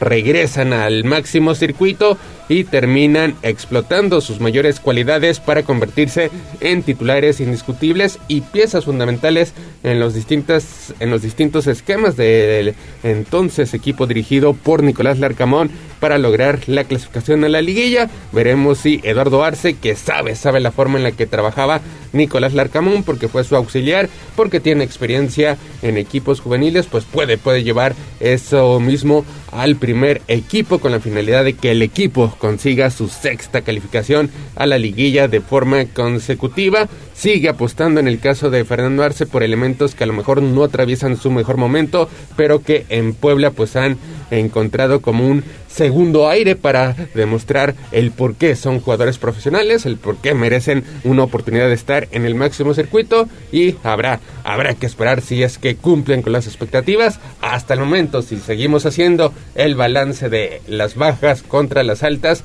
pues siguen siendo bastante sensibles las salidas que se han dado hasta el momento, sobre todo la de Israel Reyes y la de Jordi Cortés.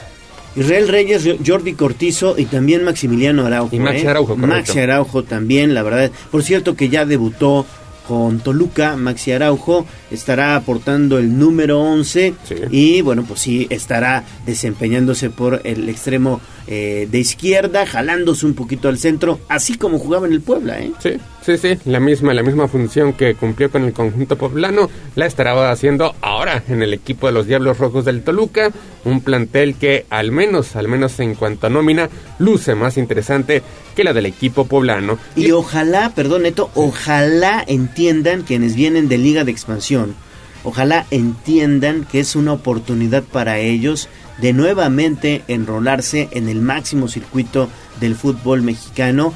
Ojalá así lo entiendan y, eh, y saquen el buen fútbol que pueden o no traer. Bueno, pues evidentemente hay que verlos jugando, hay Sí. que verlos cómo se desempeñan en el máximo circuito, pero ojalá entiendan la oportunidad que les está dando el Puebla, porque es justamente a lo que apuesta el, el- el- el equipo como tal, la administración, la directiva y también el propio Eduardo Arce, ¿no? Eh, darles la oportunidad a estos, a estos chavos, a estos jugadores que estaban en Liga de Expansión para que demuestren sus habilidades ya en la primera división, ¿no? Súmele otra baja que estoy leyendo en este momento. Iván Moreno. Iván Moreno, sí, sí, sí, este sí. chico que es este poblano. Es poblano. Y se va a León. Y se va a León. lleva al Arcamón. Iván Moreno, que es poblano, pero que se formó como jugador en el América. Él se formó como jugador en el América. eh, lo trajo también Larcamón. eh, Lo, no lo hizo mal. Iván Moreno era suplente, pero no lo hizo mal cuando, cuando jugó eh, dos, tres ocasiones con el Puebla de la Franja. Y también se lo lleva a León. Evidentemente ahí está Larcamón. Y se lleva a Iván Moreno al equipo Esmeralda. Poblano Iván Moreno es eh, buen chavo, lo conozco muy bien. Eh, resulta que Iván Moreno jugó eh, en, en fútbol amateur. Yo jugué, yo jugué con Iván Moreno en el fútbol amateur. Es buen chavo, tiene mucha disposición, es responsable y le gusta trabajar. Pues ahí está, ahí está una cuarta baja para el conjunto poblano, Iván Moreno, quien pues tuvo un rendimiento de más a menos con el, el semestre anterior, si bien eh, lo pidió Nicolás Lercamón para irse al conjunto de León, pues nunca, nunca pudo adueñarse de un puesto en el once inicial del conjunto poblano, a pesar de que el mismo tenía bajas sensibles. Y continuando con la pretemporada del Puebla, ayer empate a tres anotaciones ante el conjunto del Atlético Morelia, en duelo que se disputó en las instalaciones del estadio universitario WAP. Cuatro tiempos de 30 minutos, otra vez feria de anotaciones. En el segundo partido del Puebla se repite el marcador de su primer compromiso. Hay que recordar que ya había igualado a tres anotaciones ante el conjunto de Zacatecas. Ahora lo hace ante Atlético Morelia, que es uno de los animadores de la Liga de Expansión. Anotaron Martín Barragán, que pues está llamado nuevamente a ser el hombre referente en la zona de ataque a la espera de ver cómo llega Fernando Aristeguieta, Dani Álvarez, que es uno de las de los retornos que tiene o de las altas que tiene el equipo dirigido por eh, Lalo Arce para esta campaña y Emiliano García que se espera, se espera pues ya pueda dar el estirón definitivo en este campeonato, pero por los visitantes anotaron Brian Mendoza, Junior Paredes y Alonso Flores, lo cual pues también llama poderosamente la atención que en la zona baja el Puebla, el Puebla está batallando, al menos en estos partidos de preparación. Así que pues ahí está, empate a tres anotaciones ante Atlético Morelia. Pues qué bueno, ¿no? Qué bueno que se le estén dando los resultados al Puebla de la Franja. Evidentemente se trata de partidos de preparación, cuatro tiempos de 30 minutos, pero que siempre es bueno aprovecharlos, siempre es bueno aprovechar estos encuentros, sobre todo para hacer experimentos, para probar elementos en alguna o en otra posición, probar el sistema de juego y eh, esta situación que también se observa en otros equipos que están, por ejemplo, en la Copa México, en donde, bueno, pues el, el, Puebla de la Franja no fue invitado, pero hay que aprovechar, hay que, hay que seguir haciendo fútbol ya con miras al inicio del torneo, ¿no? Y los que están brillando son Martín Barragán y Daniel Elfido Álvarez, quienes ya llevan dos anotaciones Así en es. igual número de partidos sostenidos de preparación. La agenda para el Puebla que vendrá hoy continúan con entrenamiento, tendrán de descanso sábado y domingo, tomando en cuenta que es la fiesta de Navidad y el próximo lunes estarán de vuelta a los entrenamientos. Siguiente partido será el 28 de este mes ante el conjunto del Atlante y estarán concluyendo su serie de partidos de preparación el sábado 31 de diciembre ante Coyotes de Tlaxcala, también perteneciente a la Liga de Expansión, ya para declararse listos de cara a lo que será su debut 9 de enero visitando a los Tuzos del Pachuca. ¿Quién es el técnico ahora de los Coyotes? ¿Sigue Villalpando? No. Todavía, sí, todavía se sí, mantiene Jorge todavía sigue Villalpando. Sí, ahí por- con los con los con el Coyotes. Cherokee también de con el- es de auxiliar el Cherokee, Cherokee Pérez. ¿Han hecho buena chamba en Coyotes? Sí. Eh, ¿Cómo bueno, los- este cómo- último torneo no, este Pues último que tienen torneo. poco también. Sí. La verdad que tienen poco plantel. Pero los mantienen, que es lo importante, ¿no? Pues tampoco hay para más, yo creo. En Tlaxcala. Empezaron, empezaron bastante bien. Este, cuando entraron de emergentes, inclusive Llegaron lograron a liguilla, la calificación a la fase final. Pero ya este último torneo que lo dirigieron de forma completa, que tuvieron, pues por así decirlo, mayor tiempo de planeación, realmente los resultados quedaron a deber. Finalmente la directiva les da el respaldo, el voto de confianza para lo que será este torneo clausura 2023. Así que será de revancha para el conjunto tlaxcalteca, que pues tendrá que mejorar notablemente si es que quiere meterse por un lugar, por lo menos en zona de repechaje, porque así fue una de las decepciones en el último campeonato. Veremos qué tanto le puede exigir, qué tanto le puede servir al conjunto del Puebla en su preparación de cara al siguiente campeonato, porque pues el debut, el debut será sumamente complicado. Visitas a Pachuca, enseguida con poco tiempo de descanso, debutas como local, es decir, juegas lunes 9 de visitante ante Pachuca y el viernes, es cuatro días después, estás presentándote en casa ante el conjunto de Querétaro y posteriormente visitas a las Águilas del América con ese recuerdo de lo que sucedió en los cuartos de final. Así que pues un arranque, un arranque sumamente complicado para el conjunto poblano. A ver, yo les pregunto, comprométanse, ¿para qué está este Puebla? ¿Cuántos puntos se calculan en este torneo? Yo creo que hay que verlo jugar. Hay que verlo jugar. Obviamente, tú, tú, por lo que está pasando, mi estimado Jazz y Neto, por lo que está pasando, por cómo desmantelaron al equipo, por cómo se fue el máximo referente que ha tenido en meses recientes, como lo es Nicolás Larcamón, pues obviamente te digo que no va a calificar a la liguilla. Pero hay que ver, hay que ver cómo juega el Puebla. Hay, hay que darles el beneficio de la duda. Hay que ver el sistema de juego que va a implementar eh, este Lalo Arce. Y, y, bueno, pues después yo creo que contra el Pachuca va a ser un buen un buen indicador, ¿eh? Hay que ver, hay que ver, porque ese es el campeón del fútbol mexicano. Hay que ver cómo Y que- saca y ese que juego. descansado, ¿eh? Porque Sí. ahora sí tuvieron el Sí. tiempo los campeones de lo que no tenían antes, de descansar, De descansar. prepararse al 100. Entonces este torneo va a ser, me parece, el inicio es complicado, la sí, verdad. más allá de Pachuca, me parece que el partido interesante es el que vendría a continuación como local ante Querétaro, Ante sobre Querétaro. todo porque el Puebla, en la época del Arcamón, que fue brillante, hay que dejarlo en claro, en casa el equipo batalló, el equipo batalló en todo el año, apenas pudo saborear tres compromisos, si bien existía conexión con la afición. Si bien había partidos donde le alcanzaba para remontar y conseguir el empate, hubo otros donde ganaba con relativa facilidad por marcador de 2 a 0 y al final terminaron alcanzándolo. Pero sí llama poderosamente la atención que solamente tres victorias como local en un año, es decir, tuvo mejores números jugando en patio ajeno. Entonces es algo en lo que Puebla pues también tendrá que mejorar bastante si es que quiere mantenerse como protagonista porque pues sí, difícil, difícil que mantengas una regularidad jugando de visitante.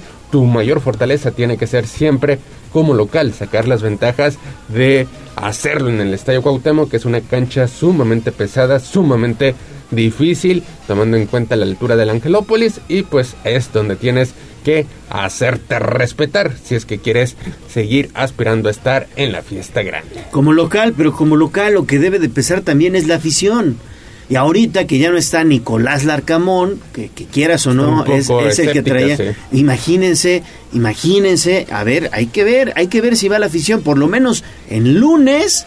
No, pero es en Pachuca el de lunes. Bueno, el que sigue pues de local el, el, viernes. el, el viernes, viernes, perdón, el viernes. Hay que ver si va uh, y es contra Querétaro. Mira, es que la afición y porque la, y la gente de Puebla, así es, así somos los poblanos, irá al estadio en la medida que el Puebla empiece a ganar, bien. empiece a estar eh, sumando, empiece a estar pues peleando arriba. Digo, esa, esa es la, la, realidad.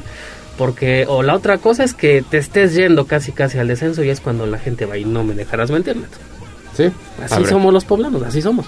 Y aparte, pues arrancas en un mes sumamente complicado. La, viene la cuesta, la cuesta de enero, probablemente una inflación pues considerable en nuestro Así país. Es. Entonces, pues habrá, habrá que ver el clima, el clima que también todavía para esa época es bastante, bastante frío, pues hace más complicado que la afición se decita y todavía el rival que pues con todo respeto para Querétaro, no es de los equipos taquilleros, de los equipos animadores o de los que te den ganas realmente eh, presenciar un compromiso. de verlo, así dilo. bueno, pues ahí está entonces. Hay que ver, hay que ver primero cómo arranca el torneo de Puebla. Hay que darle el beneficio de la duda a, a Lalo Arce y, y, y, ya veremos. Hay que ver cómo regresa Aristelleta, por ejemplo, que puede ser y será el referente sí. de ataque. Hay que ver cómo regresa Aristelleta, hay que ver cómo regresa Ferrarais, hay que ver también cómo, cómo se, se integra, digamos, al sistema de juego eh, Waller, eh, Diego de Buen, que ya es garantía. La verdad es que hay que, hay que ver, se mantiene Anthony Silva en la portería, que eso es lo más importante. La columna vertebral va a ser Anthony Silva, Diego de Buen, en la, en la media cancha ahí va a estar Facundo Waller y, y, en la delantera va a estar Aristelleta. Ya tienes tu columna o vertebral. Barragán, que es el que o Martín Barragán. Porque Barragán, pues a lo mejor no lleva reflectores, pero desde el torneo anterior se convirtió en el hombre gol del conjunto poblano. Y al menos en esta pretemporada sigue, sigue haciéndose presente en el marcador. Y pues hasta el momento, pues se descartan, se descartan ofertas por parte de otros equipos. Bueno, pues, pues veremos. 7 de la mañana con 53 minutos. Hasta aquí la información del Club Puebla. Liga MX. Vámonos, vámonos con lo que está sucediendo precisamente en la Copa por México porque las Chivas, las Chivas siguen imparables. Ayer caían por la mínima diferencia ante Tigres en calidad de visitante gracias al tanto de Javier Aquino, pero le dieron la voltereta al marcador y en la parte complementaria con tantos por parte de Isaac el Conejito Brizuela y de Jesús Angulo, pues consiguen, consiguen este importante éxito que pues prácticamente los pone en la final de la Copa por México. El Guadalajara que con esta victoria pues. Eh, eh, sigue, sigue adueñado del primer sitio del grupo B ante unos Tigres que dejaron escapar una inmejorable oportunidad de hacerse de la primera posición. Así que las Chivas, pues con nuevo entrenador, al menos en esta pretemporada gallo, están ilusionando. Las Chivas que pues son un equipo grande del fútbol mexicano y que de alguna manera tienen que demostrarlo el próximo el próximo torneo tienen que demostrar de qué están hechas las Chivas Rayadas del Guadalajara y Santiago Ormeño que parece que viene más enchufado, ¿no? Parece que viene mejor en el anterior partido consiguió metió triplete. Tres, metió tres goles, ¿no? En el anterior pasado, perdón, en el anterior partido y este viene bien, la verdad es que Santiago Ormeño y bueno, pues las, las Chivas que como bien lo mencionas están estrenando director técnico y que de alguna manera están conscientes de que no hay de otra, ¿eh? deben hacer un buen torneo porque el pasado estuvo fatal. Al menos, Paunovic, Paunovic es el nuevo estratega del conjunto de las Chivas. Al menos en esta pretemporada, pues ha hecho un buen papel. Habrá que verlo ya a la hora de la verdad, a partir del primer fin de semana del mes de enero. Y Cruz Azul, Cruz Azul, pues ayer tenía todo para prácticamente asegurar la primera posición de su grupo, ganaba por la mínima diferencia ante Toluca, pero en tiempo de reposición se dejan empatar por el conjunto mexiquense. Y ahora el Cruz Azul pues estará jugando su pase a la final ante las Águilas del América un sinodal que se le ha complicado en las últimas temporadas y sobre todo con ese recuerdo reciente del 7 a 0 que le metió el cuadro azul crema, así que los Diablos que pues ya prácticamente están eliminados de este campeonato, pues al menos le hicieron la diablura, la travesura al conjunto celeste que tendrá que definir todo en la última fecha a disputarse el lunes entrante. Hoy el América juega ante los Pumas. Hoy el América ante los Pumas, que también hay que observar cómo viene el, equipo de, las Águilas, ya eh, después de que se supo esta salida de uno de los máximos referentes que ha tenido el equipo en los últimos años, como lo es Memo Ochoa, que emigró de nueva cuenta a Europa, a, la Serie A italiana.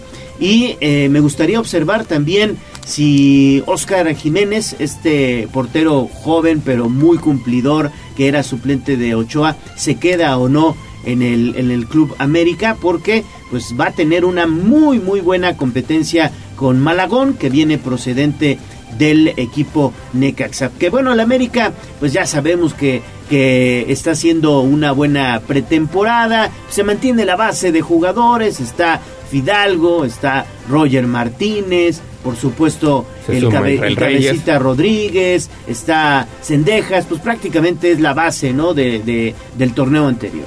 Sí, y que ha mostrado buen rendimiento con esa victoria ante el conjunto de Toluca. Entonces, pues ahí está el cuadro americanista que en caso de ganar, pues estaría Ah, estaría ocupando la primera posición del Grupo A por encima del conjunto de Cruz Azul y le bastaría solamente un empate en la última fecha para avanzar a la gran final. ¿Te imaginas una final de Copa por México, Guadalajara contra América el próximo viernes? Oye, estaría bueno, ¿no? Ya, ya, para ir calentando motores, para ir calentando motores de una vez el clásico de clásicos, ¿no? Pues ahí están, ahí están los partidos de preparación. 7 de la mañana con 57 minutos. Hasta aquí la información de la Liga MX. Selección mexicana. Pues la selección mexicana tuvo un retroceso en el último ranking de la FIFA de este 2022 al descender dos posiciones y pasar del puesto 13 al lugar número 15. Y es que en Qatar 2022 los dirigidos por Gerardo El Tata Martino tuvieron una de sus peores actuaciones después de quedar eliminados en la fase de grupos, no poder avanzar a los octavos de final, instancia que habían alcanzado de forma consecutiva desde Estados Unidos 1994 y ahora descienden hasta el puesto número 15 de la, del ranking de la FIFA. Todavía se mantienen por lo menos entre los primeros 16, pero en caso de que los resultados negativos continúen, pues corre, corre la amenaza de bajar hasta el puesto número 20 para lo que sería la próxima clasificación. Pues sí, el puesto número 20 que de alguna manera ellos tienen las condiciones como para dejar esta posición, porque de verdad es que tienen todas las condiciones para hacerlo, tanto deportivas y mentales también, ¿no? Y habrá que ver la selección mexicana que este 2023 pues tendrá como máximo certamen la Copa Oro, algo que un torneo que se le negó la última participación al perder en la final ante el conjunto de Estados Unidos. Y Estados Unidos se le ha dado la Copa Oro, ¿eh? Sí, y de ahí pues buscar serie de partidos amistosos. El problema es que cuando en fecha FIFA México tenga la disposición, la disponibilidad de jugar, pues al menos los rivales de élite estarán sumamente ocupados con las distintas competiciones, sobre todo en Europa, que estarán aferrados a la clasificación en la próxima Eurocopa o también a la disputa de la Liga de Naciones del viejo continente. Brasil se mantiene en el sitio de privilegio a pesar de que se estancó en la ronda de cuartos de final. Argentina, campeona del mundo, asciende hasta el segundo puesto. Francia finalista eh, es el tercero en el puesto de la FIFA y pues ahí sigue Bélgica en el cuarto lugar a pesar de que también se quedó en la ronda de grupos. Inglaterra quinto Países Bajos sexto Croacia séptimo Italia octavo. Italia que ni siquiera calificó a la Copa del Mundo al menos se mantiene en el octavo puesto. Todavía tiene el recuerdo de ganar la última Eurocopa. Portugal noveno y España décimo son los que completan el top ten de la clasificación que mensualmente da a conocer la FIFA. 8 de la mañana en punto, hasta aquí la información de la selección mexicana.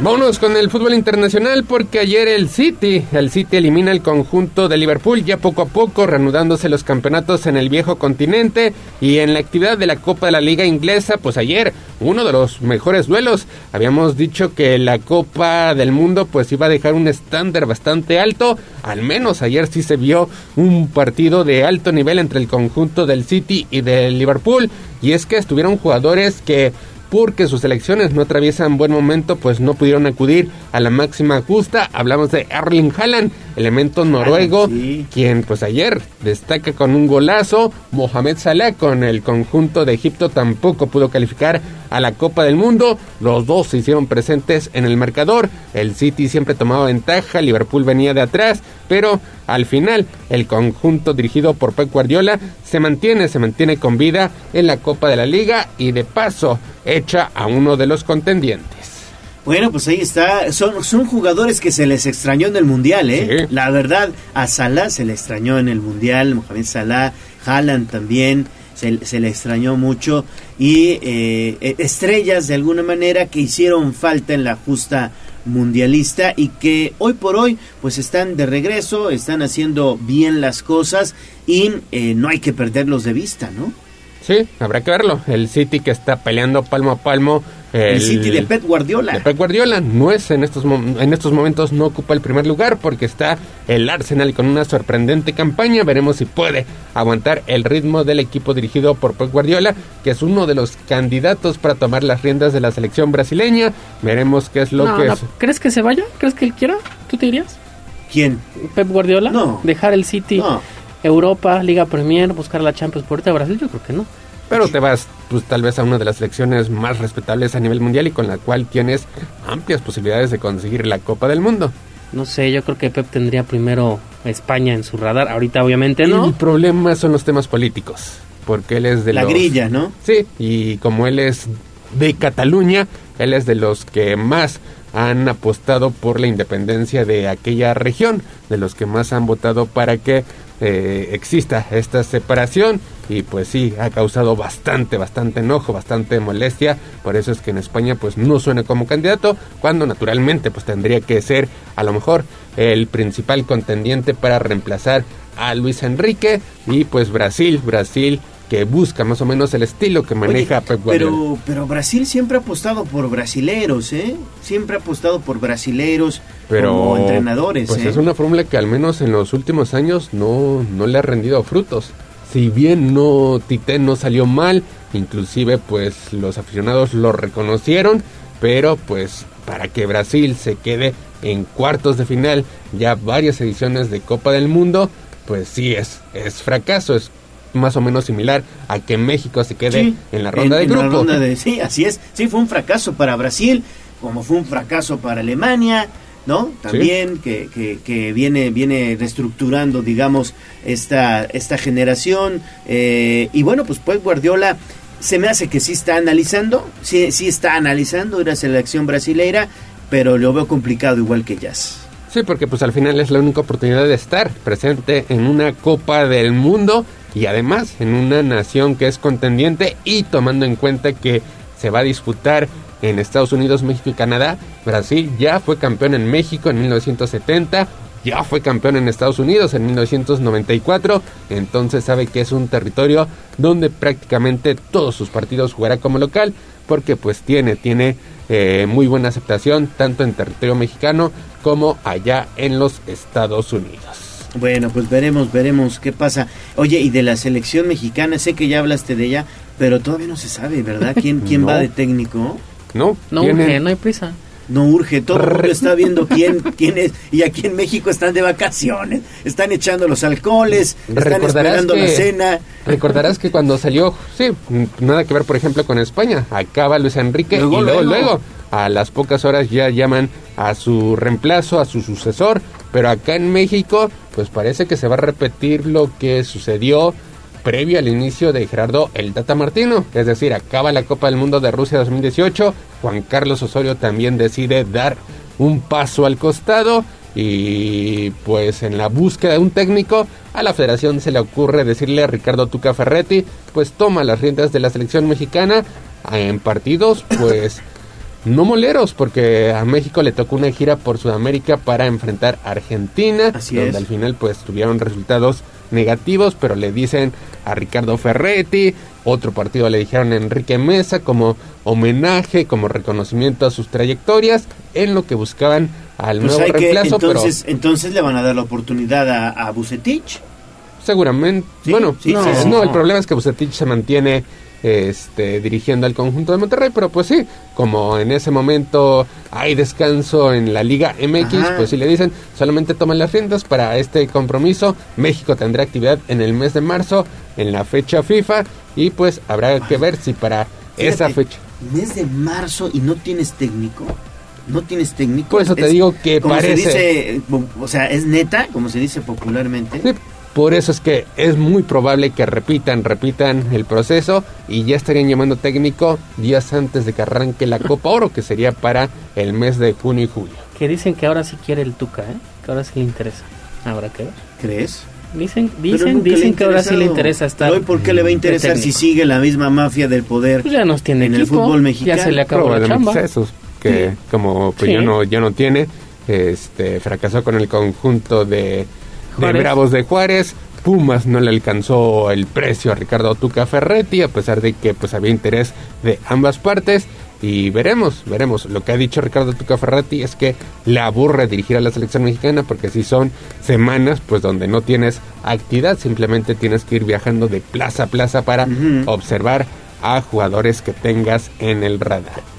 Bueno, pues, pues, veremos qué pasa, Neto. 8 de la mañana con 7 minutos. Hasta aquí la información deportiva. Gracias. Regresamos contigo más adelante. Vamos a pausa y volvemos.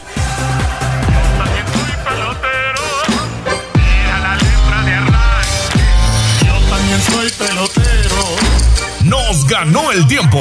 Hasta aquí, Deportes. Pero recuerden que todos los días tenemos una cita en Tribuna Matutina Continuamos con El Gallo y la voz de los poblanos.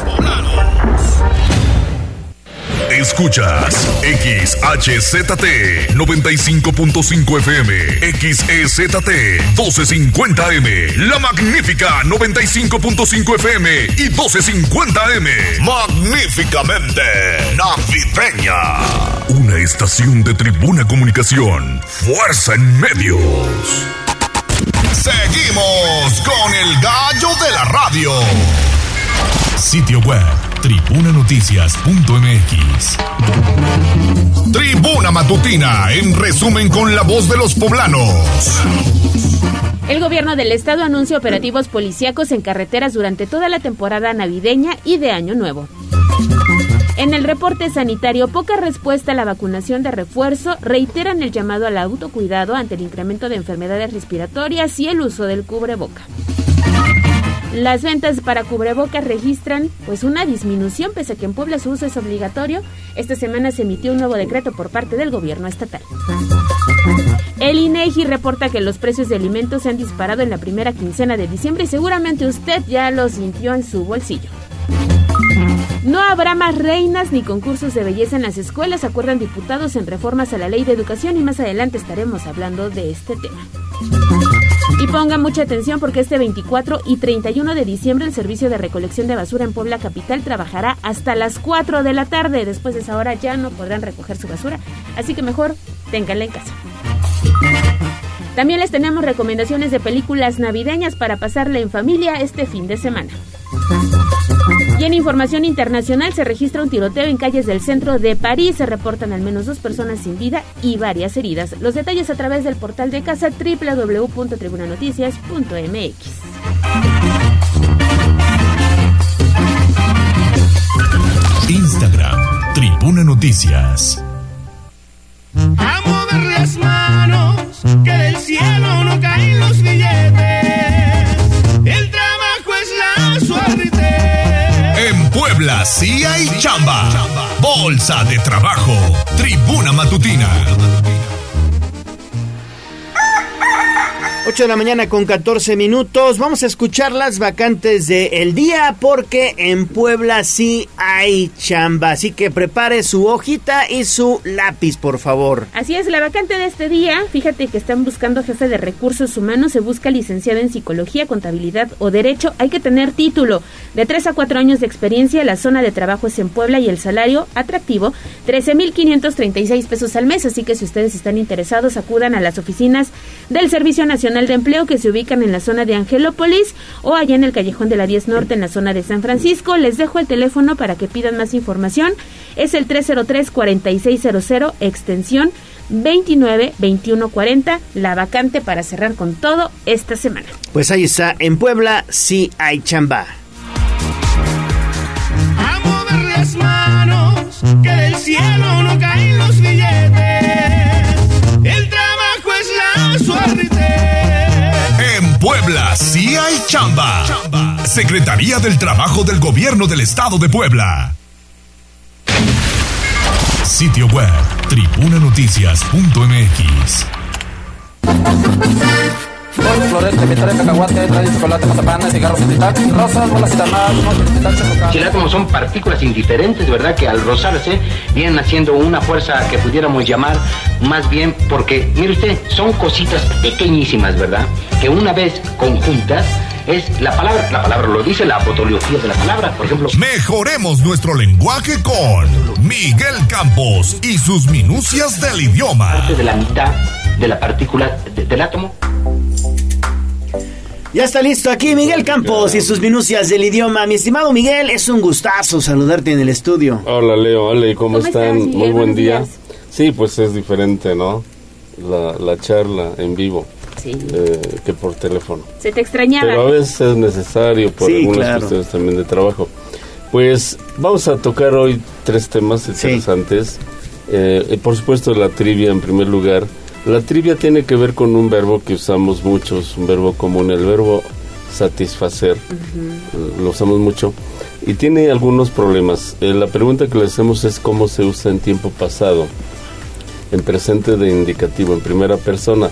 Es decir, yo. Ese es el primero presente de indicativo, ¿no? Pero cómo se usa en pasado. Mm, ¿Cómo se utiliza? Esta es la trivia que les planteamos hoy en pasado. ¿Satisfice o satisfací? Inciso A, satisfice. Inciso B, satisfací. Parece sencillo, pero mucha gente se equivoca. Y es un verbo muy común, hay que saberlo manejar. Es muy práctico su, su uso porque hay verbos que le parecen y verán que eso ayuda a manejarlo. Mejor al final les explico. Y sin hacer trampa. No, sin hacer trampa ni ver Google. Bueno, fíjense, eh, Leo Ale, que me encontré con una nota muy curiosa. Todos los grandes escritores padecieron hambre, padecieron pobreza, padecieron muchas cosas. Cervantes fue uno de ellos, Miguel de Cervantes Saavedra, el creador del idioma español formalmente, en el sentido de que le dio vida, lo, lo activó, lo enriqueció, le dio forma al español que hoy usamos a través del Quijote de la Mancha, Don Quijote de la Mancha y otros de sus libros. Bueno, pues Cervantes, pese a su fama y a que se considera que Don Quijote de la Mancha es el libro más leído de todos los tiempos después de la Biblia, y vaya que la Biblia solo porque pues es un libro religioso que usa mucha gente, pero el Quijote es por el puro placer. Bueno, pues pese a ello, don Miguel de Cervantes vivió pobre, vivió no miserable, pero con muchos problemas. El sueño dorado de él era venir a México como cobrador de impuestos, porque él aparte de escritor era un hombre práctico, fue soldado, por eso le volaron la mano izquierda de un arcabuzazo. Eh, y era un hombre que se dedicaba a cobrar impuestos, parte de su trabajo allá en España. De eso sobrevivía como burócrata de entonces. ¿no? Era un temido cobrador de impuestos. Temible. Bueno, pues su sueño era emigrar, porque se hablaba que, de que en México había riqueza, ¿no? Entonces, nunca pudo, nunca se le hizo, nadie lo apoyó, como suele pasar con quienes se dedica al arte, ¿no? Qué trabajo es. Bueno, pues las paradojas de la vida. Pasaron los siglos y hace unos años un diplomático sudamericano que era rico, muy millonario, con mucho dinero, coleccionaba obras literarias antiguas. Y entonces andaba buscando un Quijote, primera edición, para su gusto, ¿no? Primera Nunca edición, lo encontró, uy. nunca jamás. El Quijote se publicó en 1605, primera edición. Luego vino una segunda edición. Y la tercera fue de 1608, tres años después. Esa es valiosísima porque se supone que es la única edición que Cervantes personalmente corrigió. Si había tenía mucho error la primera, pero la tercera edición él la revisó eh, con amplitud. Digamos que fue la edición definitiva. Y esa es la que este señor consiguió. De las otras ya no hay nada, ya no existen, por lo menos eh, socialmente, ¿no? Pero las paradojas, la acaban de subastar hace unos días en una de estas casas de subasta y costó casi 500 mil euros. Y si en esa época Cervantes le han dado siquiera 10 mil euros, la hubiera pasado Sí, no, no, muy de bien. maravilla. Sí. Luego, este mismo diplomático compró la primera edición, eso sí, del- de la segunda parte de Don Quijote, porque esta fue la primera, que se publicó en 1615. Ahí sí encontró una primera edición. Igual, junto con la primera edición de las novelas ejemplares de Cervantes, otro medio millón de euros recibió. O sea, es mucho dinero. El euro está a 22 pesos, algo así, ¿no? Si estás hablando de 15, 12 millones de pesos mexicanos que se embolsó la familia de él, porque ya él no existe. Claro. El diplomático, el diplomático, el sudamericano, sus herederos pues ya se quedaron con mucho dinero y Cervantes se quedó sin nada, ¿no? Porque Sí, nunca sí, tuvo sí, nada. Qué triste, ¿no? Pero así suele pasar con la literatura. Bueno, refiero esta anécdota porque eh, ya eh, las lecturas que les recomendamos mucho, siempre aquí hacemos recomendación, buenas lecturas. Hay una obra poco conocida de Cervantes, poco leída, que son sus novelas ejemplares, que son 12, 12 novelas cortitas. Les llamó ejemplares porque daban ejemplos de vida, ¿no? Entonces se consideran novelas cortas, hoy diríamos novelas cortas. Y este, empecé a leerlas, no las había leído, lo confieso, es uno de mis pecados, eh, pero en, en- en- ahora sí que en compensación, Don Quijote de la Mancha lo he leído cuatro veces en mi vida, y yo creo que eso cuenta, ¿no? Pero las novelas ejemplares son una delicia. Empecé a leer hace poco La Gitanilla, que es la primera. Y no sé si se acuerdan ustedes de que hace muchos años en México produjeron una telenovela que se llamaba Yesenia, que estaba basada en una historieta de Yolanda Vargas Yuche, también se llamaba Yesenia, que era la vida de una gitana, la, la hizo Fanny Cano, era la protagonista, y tuvo mucho éxito. Pues pocos saben que está basada en esta novela. O sea, La Gitanilla. es una copia, porque la gitanilla de Cervantes es una chica joven, pero muy dicharachera, muy relajienta. Todo el mundo se enamora de ella porque es hermosísima. Se llama Preciosa, por cierto. Preciosa. Así estaría, ¿no? Entonces, bellísima y todos los hombres, todos, todos caían a sus pies y ya se burlaba de ellos. Todavía no la termino, les platico el próximo viernes en qué concluye porque se ve interesante. bueno, a lo que voy, bueno, a nuestro tema, me encontré con muchas palabras raras, ¿no? En esa, en esa, lo que voy leyendo, y las quiero, mm, se las quiero mencionar. Una es redopelo, arredopelo. Redopelo, ¿qué cosa es redopelo? Pues es a contrapelo, lo que aquí decimos a contrapelo. Por ejemplo, un corte del pelo, viene de- del, del pelo, obviamente. El pelo tiene una inclinación, entonces cuando lo cortan en sentido contrario, es como ir contra el viento, ¿no? Contra el viento es ir un poquito a contrapelo, al revés. Bueno, incluso se usa eso metafóricamente cuando vas en contra. Río arriba, el río baja, no el agua. No, tú vas río arriba y es más difícil. A contrapelo es más difícil. Entonces, por ejemplo, en la política se puede hablar de que un candidato que está allí abajo en las encuestas va a contrapelo, peleando contra los que están ya bien ubicados. O sea, de ahí viene de pelo, ¿no? Pero la palabra original era redopelo. De, ¿Qué es eso? Pues ni modo al diccionario y por fortuna todavía existe en el diccionario porque muchas las van quitando. Y otra que me encontré, la palabra aduar, aduar, hablan mucho del aduar. Recuerdan que el, el árabe nos heredó muchísimas palabras y el aduar es el conjunto de chozas que tenían los beduinos. Los beduinos son estos comerciantes del desierto que usan camellos o usaban de manera nómada, eran nómadas, ¿no? Pero ponían sus chocitas ahí para acampar y se llamaban aduar. El aduar era el conjunto de chozas. Los gitanos, que son una, mm, no raza, un grupo de social, supuestamente llegados de, de África, de Egipto, por eso lo del nombre de, gi- eh, De- gitanos, gitano. egiptanos, Ajá. supuestamente, y llegaron, se asentaron en el este de Europa, en Hungría, toda esta zona, después emigran a España, Francia y hasta México, ¿no? Pero adoptaron esas costumbres africanas y se ubicaban en cualquier parte, ¿no? Como un circo, ahí ponen sus ujú. chocitas. Y Cervantes insiste mucho en el aduar de los eh, gitanos donde está precioso el aduar. Y, pero también una palabra rara, estoy seguro de que ustedes no la ubicaban. Eh, oye uno el aduar, ¿qué cosa es el aduar? Y también se puede hablar del aduar actualmente, por ejemplo, quien llega y acampa, o los militares que llegan y ponen sus chozas, es el aduar. Entonces algún El día... campamento. el- un campamento, podría ser como un campamento, Pues, ¿no? pero no hace referencia a las casitas de campaña, ¿no? No, no, no, al Al- al conjunto. Un, ra- un rancho, un pueblito que se arma, digamos, de manera nómada. Bueno, y ya para concluir, estimado Leo Alet, la academia, así como reserva estas palabras antiguas raras, bueno, también está innovando y acabamos de informarnos de que ya incorporó nuevas palabras. A mí me gustó mucho dos, me Ajá. gustaron mucho dos que incorporó. Una que es eh, conspiranoico, conspiranoico. Viene de conspiranoia, esa sí existía, y tiene que ver con la locura de pensar que todo es conspiración. O sea, esta es conspiración contra mí. Todo, en todas partes vemos conspiración. Bueno, los que padecen ese problema se llaman conspiranoicos. Y era una cosa muy popular en las redes sociales, pero es tal su uso que ya la academia la registró en su diccionario virtual. Y la otra palabra, micromachismo.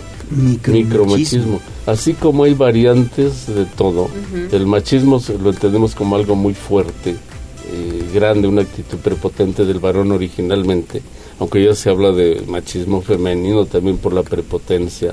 Pues ahora resulta que hay micromachismo, subvariantes o variantes del machismo. ¿Qué es el micromachismo? Es un machismo pequeñito, expresiones iniciales de actitudes insolentes contra la mujer del hombre, que obviamente se suman y suman y acaban un día en un machismo auténtico, ¿no? Pues eh, son esas variantes que la academia con mucho tacto detecta y las incorpora. De hecho, esa es su labor. ¿no? Me gusta y, esa. y me agrada porque gracias a Sí. eso se ha enriquecido el idioma español de 84 mil palabras que había hace 10 años. Ahora ya son 95 mil en términos aproximados. O sea, la academia está muy laxa, muy flexible. Lo único que esperemos que no pegue es eso de los pronombres ella y él, porque eso sí es Y horrendo. cada vez ¿no? se usan más, ¿no? No, yo creo que al revés, sale como que ya se estancó, ¿no? Como que es de un grupo y no prende, se usa mucho en redes. Sí, hay opiniones Pero en el lenguaje habitual no pasamos de los diputados y las diputadas. Lo Él cual, ya, el género, ¿no? lo cual ya les he dicho que está mal porque acaban diciendo saludo a los y las diputados. Los y las diputados, finalmente. ¿Así no? ¿No crees que no es correcto? Los norteamericanos dicen "Gen- ladies and gentlemen, o sea, hombres y mujeres. Mejor, ¿no? Pero eso de las y los diputados, pues finalmente acabas diciendo diputados. Damas y caballeros. Que exactamente, niñas y niños cuando ha- hay que diferenciarlos, ¿no? Ojalá que no aprenda. Bueno, vamos a, a la trivia. Tenga mucho cuidado, el modelo para el verbo satisfacer es hacer. No dicen así, yo hacía la tarea, sino yo hice la tarea. Yo hago la tarea, por lo tanto, yo satisfago mi hambre o yo satisfice como hice mm, mis, mis deseos, ¿no? Los satisfice. Esa es la respuesta. El modelo es hacer. Es el verbo común que todos manejamos. En futuro decimos haré, no haceré. Por lo tanto, nunca digan satisfaceré. Así que cuando tengan dudas, antes de decir satisfací, esperen y digan, ah, no digo así, digo hice. El verbo es hacer, el modelito, entonces tómenlo en Satisfice. cuenta. Satisfice, satisfago y satisfaré. Claro. Los modelos ¿m? para un buen hablar. La recomendación. Oye, la revista Sibarita. Ah, por supuesto que sí, les recuerdo. Entren, miren, estamos ahorita en diciembre, el mes de la familia, de la Navidad, de las fiestas eh, con amigos y familiares. Y nuestra revista de este número de diciembre, Sibarita, la revista El Paseo de la Cultura, tiene como tema central la familia.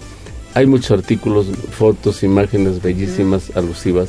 La dirección, el sitio que queremos que, que entren al sitio es sibarita-medio.com.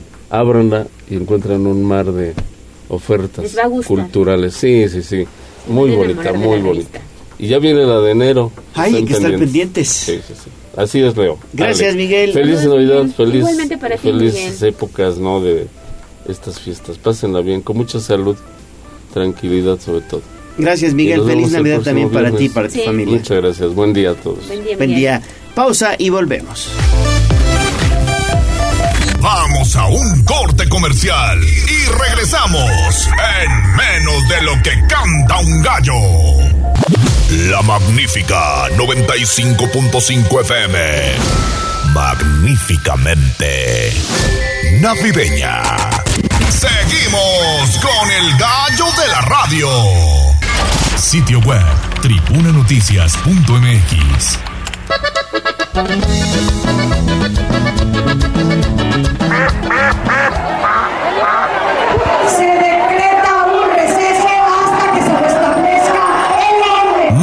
hagas pato. Vamos con información de la política. En Tribuna Matutina. Estamos de vuelta en Tribuna Matutina, 8 de la mañana con 34 minutos. Vamos con información del Congreso del Estado. Ya está en la línea telefónica nuestra compañera Pilar Bravo. ¿Cómo está esta situación, mi estimada Pili, que no habrá más concursos de belleza en las escuelas? Platícanos un poquito en qué sentido va esta información, por favor. Pues mira, se trata de una propuesta de reforma a la Ley de Educación de Puebla, pues para que los certámenes de belleza que se organizan en escuelas, pues ya no fomenten estereotipos que discrimine a las niñas y a los jóvenes. Por eso, la diputada Shell Ariana señaló que la intención es que estos concursos pues sean de otra naturaleza, pero no eh, considerando la apariencia física. Curiosamente, eh, mi querido Gallo, y tú lo sabes, en las escuelas pues continuamente se hacen los concursos de reinas, de reinas de la belleza, de reinas de la primavera. Y bueno, pues esto ya no puede hacer, son otros los tiempos, y entonces los profesores deberán tomar en cuenta conocimientos y otras habilidades para que eh, pues sean incluyentes y no participar pues con mayor número de personas solo por la belleza física. Eso es discriminatorio y por eso la propuesta para reformar esta ley de educación, que bueno, está en estudio, pero que prácticamente, seguramente los diputados en su totalidad están de acuerdo de eliminar estos estos eh, pues concursos de belleza y que se haga efectiva esta reforma a la ley de educación pública. Pues ese es el contenido de esta propuesta de Shell Ariana Hernández, quien bueno, pues sí considera que estos concursos pues somos en un país democrático y siempre estamos eligiendo reinas, ¿no? Como que ya no ya no- ya está fuera de foco. Ya está fuera de foco, ya está fuera también de, de pues de momento, ¿no? Ya estamos prácticamente viviendo otra otra situación aquí en el en el país y bueno, pues esto sería parte de una nueva educación que debemos inculcar con nuestros hijos y con nuestras familias, ¿no? Es mejor que bueno, pues, hagas concursos, a lo mejor hasta olimpiadas de conocimientos, como hace la, la Universidad Autónoma de Puebla, ¿no? Que hace, bueno, pues diversos concursos, hasta, ¿cómo se llama?, olimpiadas de conocimientos y de ese tipo. pero ya como que la belleza se convierte pues también en un factor discriminatorio porque entonces pues solamente eligen a niñas bonitas estéticamente, estéticamente de acuerdo a un, a un parámetro también de, de quien dice que es bella, ¿no? Ajá. Podemos tener eh, niñas indígenas muy bellas, ah, pero como no es güerita, entonces no es bella. Entonces ahí sí tiene razón la, la, la diputada Ariana de que pues este tipo de concursos ya no deben funcionar. Hay que romper estereotipos, ¿no? Sí, claro, de, belleza, que es lo bello, ¿no? ¿Para quién? Exactamente, Exactamente, para los ojos de quien las mira, ¿no? Exacto, exacto. Bueno, pues esa es la propuesta, ese es el contenido de esta propuesta. Mira, eh, estoy fuera de, de área, no te pude poner el audio, pero bueno, pues esa es la intención fundamental, ¿no? De que eh, se cambie ese, ese estereotipo y que, bueno, pues los profesores acaten ya esta reforma a la ley de educación. Gracias, Pili. Buen día. Bueno, pues ahí está. Vamos a invitar a la diputada la próxima semana. Vamos a invitarla a que nos explique específicamente cuál es el objetivo de esta propuesta, porque es un tema interesante, ¿eh? es Sí. un tema que va a dar mucho de qué hablar. Y ¿eh? a Marisol Calva que también nos da luz en estos temas, porque hay todavía quien opina que no es necesaria una iniciativa como esta, que no vale la pena estar legislando sobre estos temas. Pero bien lo dice Pili, ¿quién define quién es bella o no es bella? ¿Por qué no hacen un concurso entonces de este, tus habilidades, conocimientos, eh, experiencia en algún tema y no únicamente de, ah, es güerita, tiene buen cuerpo, es alta? Definir tu... tu- tus atributos físicos y entonces sobre eso decir es bonita. La capacidad que debes de tener como persona está en el corazón y en la mente, no en lo físico. Y evidentemente eso... no Eh, no, es que, no, es que de verdad, eh, y, y ese es el fondo de lo que acaba de explicar Pili, ese es el fondo de esta propuesta, Y además, este certámenes que son eh, muchas de las veces fueron este certamen, certámenes de belleza como los que vemos hoy a nivel internacional, creados por hombres, ¿no? Sí. Y entonces que marcan ciertos estereotipos y porque ahora las niñas piensan, ah, pues para alcanzar esto tengo que ser así, vestirme así, tener este físico, tener este cuerpo, tener esta cara, este cabello, ¿no? Y me parece que no va por ahí, pero está interesante la propuesta. Sí, vamos a profundizar en el tema la próxima semana. 8.39 de la mañana, vámonos con la periodista Viridiana Lozano.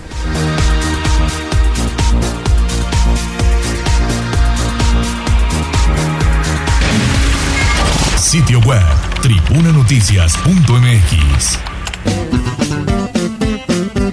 Les dije soy periodista y vieron mis credenciales.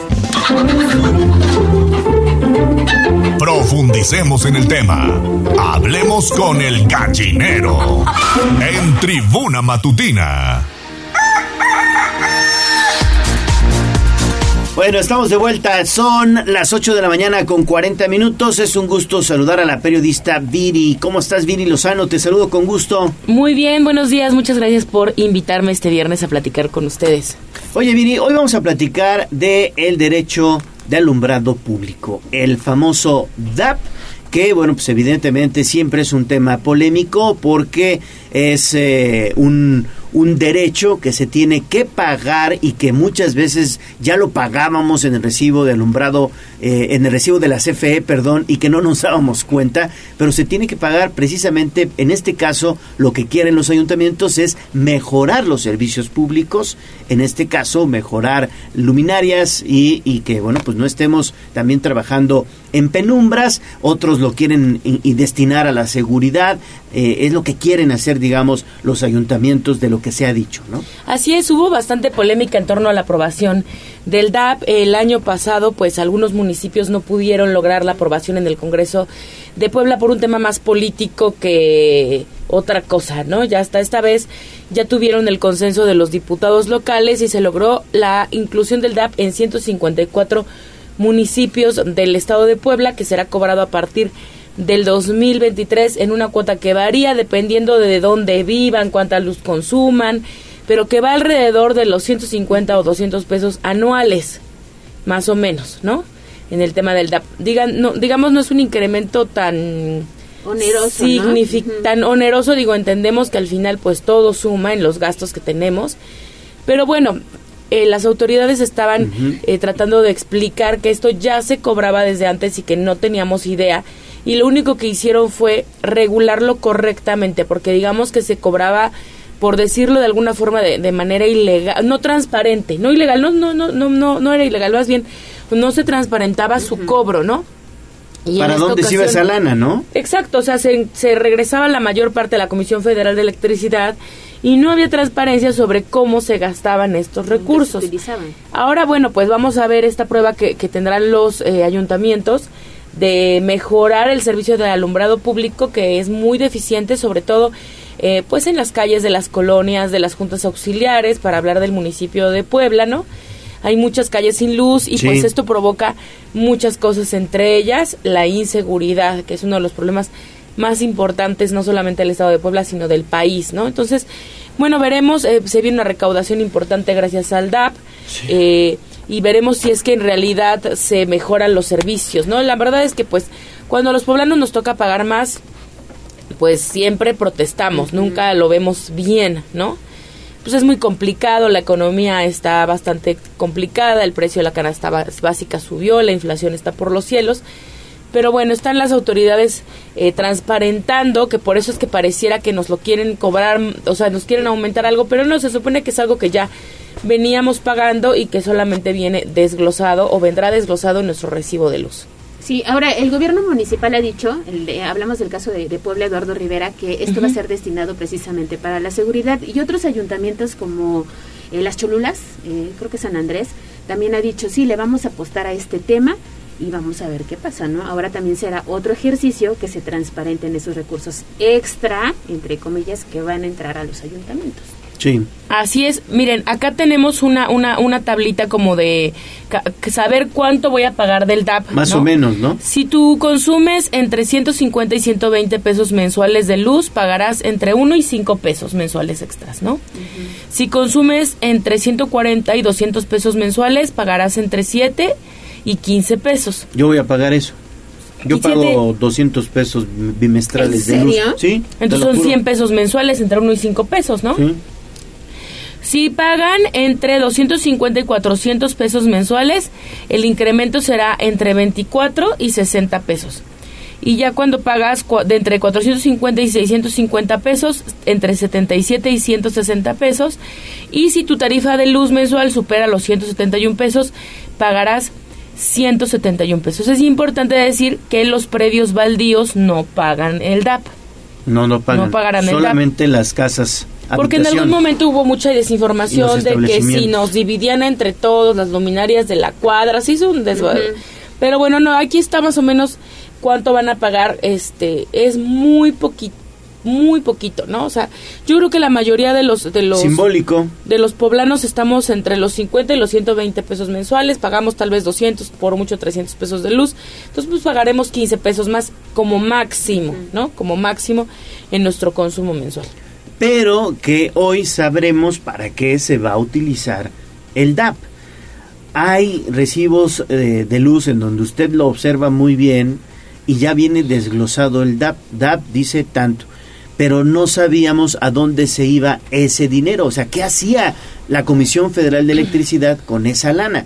Hoy sabremos que se va a utilizar para mejorar los servicios públicos, que es lo más importante y que los ayuntamientos ya lo reclamaron porque aparte es su facultad. Así lo dictó la propia Suprema Corte de Justicia. La Suprema Corte de Justicia de la Nación dictó que tiene que ser eh, su facultad, que el dinero tiene que ir para ellos.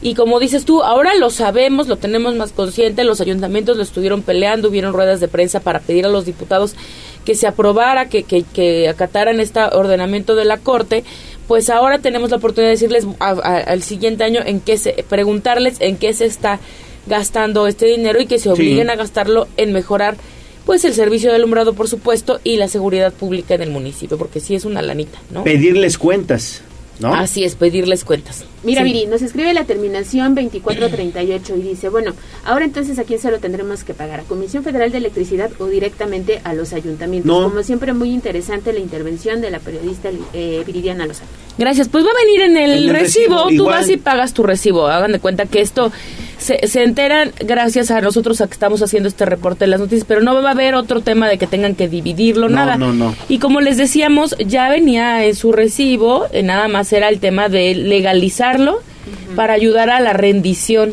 de cuentas, que es lo importante. Antes no sabíamos uno, ni que lo pagábamos, dos, ni que se le hacía este dinero, ¿no?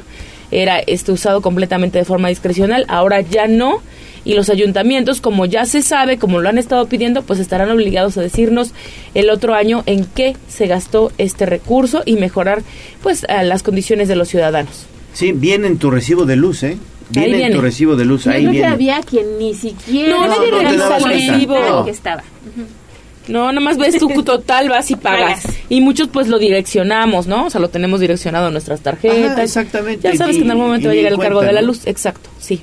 Perfecto, Viri, muchas gracias. Gracias a ustedes por invitarme. Que tengas buen fin de semana, una excelente Navidad Cierto. contigo, tu familia. un saludo a, a- a tus hijos, les mandas un fuerte Gracias. abrazo. Sí. También a mi querido eh, amigo, tu esposo.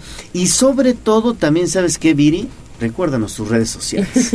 Así es, pues feliz Navidad a todos y síganme en mis redes sociales, arroba virilos con Z y también me pueden leer en arroba ambas guion bajo manos, en ambasmanos.mx. También tenemos información interesante para todos ustedes para que no se desconecten por completo esta Navidad y sigan informados y pendientes de lo que está pasando en Puebla, que además ha sido muy interesante. Sí, muy interesante. Mm, sí, esperemos que el, el volcán nos dé una sorpresa. Cállate, recta por favor, no lo llames, no lo llames, por favor. Nosotros. Saludos a Vamos Don a Goyo. acabar mañana cubriendo eh, eh, mi cena No, no, no. con la suerte que tenemos los No, poblanos. Toquemos madera.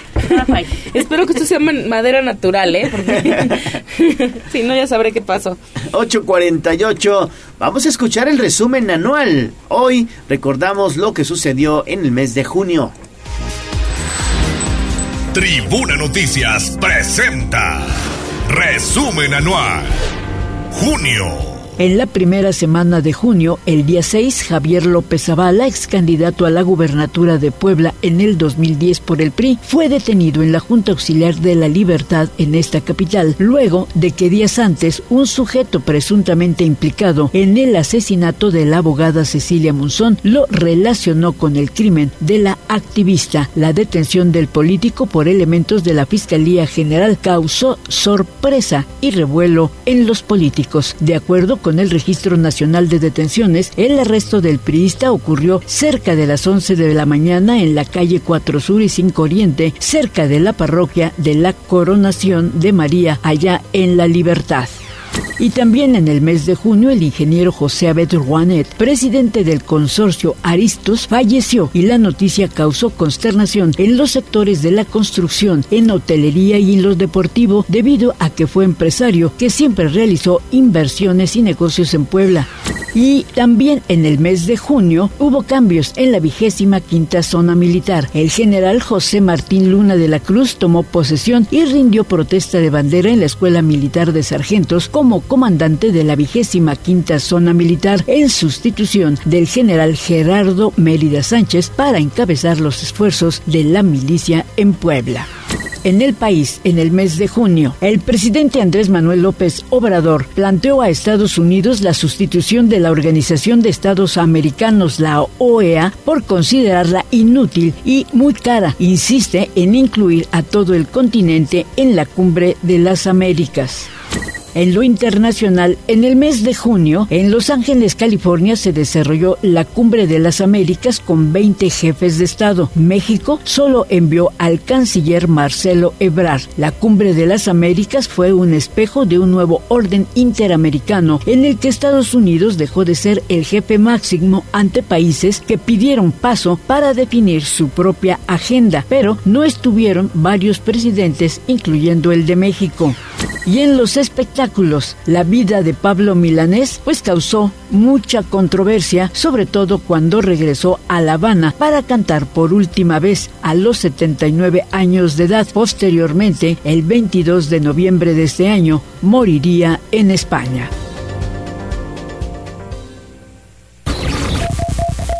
Vamos a un corte comercial y regresamos en menos de lo que canta un gallo. La magnífica 95.5 FM. Magníficamente navideña. Seguimos con el gallo de la radio. Instagram, Tribuna Noticias. sobre la tarima, espectáculos, chismes y mucho más. En Tribuna Matutina. 8 de la mañana con 53 minutos. Agradecer a todos nuestros amigos radioescuchas por sus mensajes. Gracias al licenciado Eric René Domínguez Valle, que siempre está atento a las noticias aquí en Tribuna Matutina. Escuchemos el mensaje, por favor. Muy buenos días, estimado Gallo.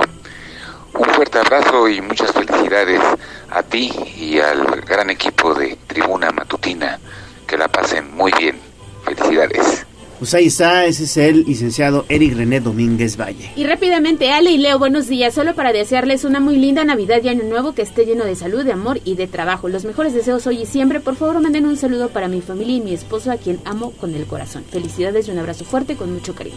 Pues un saludo para ti y para el esposo. No tenemos el nombre. Ah, sí, es Estela. Se llama Estela. Estela, muchas gracias Estela por estar en contacto con nosotros y te mandamos un fuerte abrazo también de Navidad. Así es. Y muchas gracias por reportarte con la voz de los poblanos. Gracias. Y bueno, ya está aquí Peter, mi estimado amigos. Pedro. ¿Cómo estás? Bien, muchas Ay, gracias, ¿qué ya viernes. regalo? Oye, muchas gracias. No, no, Qué no, detalle. La orden, ya Cocinó saben. toda la noche. Por supuesto, tengo las manos un poquito porque anoche hacía frío, pero ojalá les guste un detallito. Ay, muchas Gracias, gracias. ¿Qué tenemos, amigo? Pues nada, aquí la, la madrina de la estación anuncia su regreso precisamente a los escenarios tras la cirugía de su garganta. Ya ya está recuperada. eh, precisamente el día de ayer hizo un en vivo en su cuenta de TikTok, Mariana Seoane, indicando que, bueno, ya está súper recuperada y que le operaron porque le detectaron un tumor en la garganta. Entonces ella la verdad platica en su en vivo que estaba muy te- eh, temerosa de no volver a cantar porque estaba muy cerca de sus cuerdas vocales y que el tamaño del tumor que le detectaron era de una pelotita de golf. Entonces ya estaba bastante avanzado. Afortunadamente se lo detectaron a tiempo. Fue en un primer check-up general que se hizo porque tenía cierta molestia. Afortunadamente pues pudo operarse, ya está muy recuperada. Y pues ya en enero arranca su, sus giras en Palenques. Entonces ya está más que puestísima. Marianita Sebane. Fíjate qué, que es qué muy, guapa es. es muy talentosa. Eh, la, la conocí cuando fue madrina de La Magnífica y súper agradable, súper sencilla. Se tomó la foto con toda la gente que se la pidió y qué bueno que ya está bien. La vamos a invitar el próximo año para que nos acompañe aquí en, en Sí. Tribuna Matutina. Debería cantar contigo ahí al, al echamos, barroco. ¿no? Un, un palomazo. Un gallinazo, supuesto, sí. Un gallinazo. Sí. ah, ya no me acordaba. El gallinazo. Fibras, fibras sensibles. Sí. Ahí, ahí, ahí se nos da ya la edad. Pero sí, sí. ¿Qué más tenemos, Pues hermano? nada, ay, ¿tú crees que la madrugada de ayer para hoy eh, al actor Eduardo Santamarina y a su esposa Marilyn Villanueva los asaltaron? Ah, que estuvo feo, ¿verdad? Sí, sí, sí, sí, fue a mano armada. Precisamente venían regresando del aeropuerto y una camioneta se les eh, emparejó y a mano armada les rompieron uno de los vidrios. Afortunadamente, bueno, todos fueron hechos este, materiales, no, no nada más les quitaron el bolso de ella.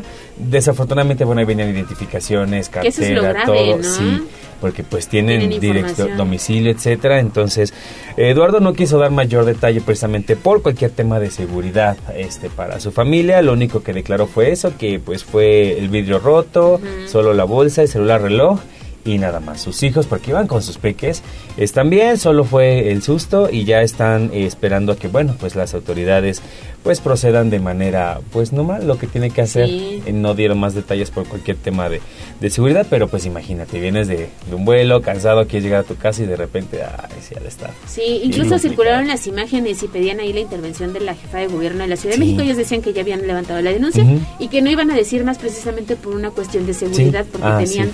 Muchos papeles de ellos que iban en la bolsa de la esposa de Eduardo Santamaría. Sí, estuvo, estuvo peligroso el tema, sobre todo porque fue violento el asalto, fue muy violento. Sí, sí, sí. Y es que imagínate, o sea, no, no te lo esperas, o sea, vienes con toda la tranquilidad del mundo. Yo creo que a esas horas, pues consideras que no hay tráfico, entonces no vienes tan alerta. Y pues aparte, yo siento que no era una, una, bueno, una delegación tan, tan de, este, peligrosa, era Álvaro Obregón, yo siento que es como de las más... De las más seguras. No, pero es que ya aquí donde está seguro. Pues aquí sí, donde también. está seguro, mi estimado Pedro. Se acaban de llevar una camioneta de aquí afuera. o sea, imagínate, ¿dónde está seguro? En ningún lado. en ningún lado está seguro. Alerta, alerta, Hay que estar pendientes y no confiarnos. Sí. Sí, Sí, amigos. Y más en diciembre que andan, pero... sí, sí, sí. Sí. ¿Qué más?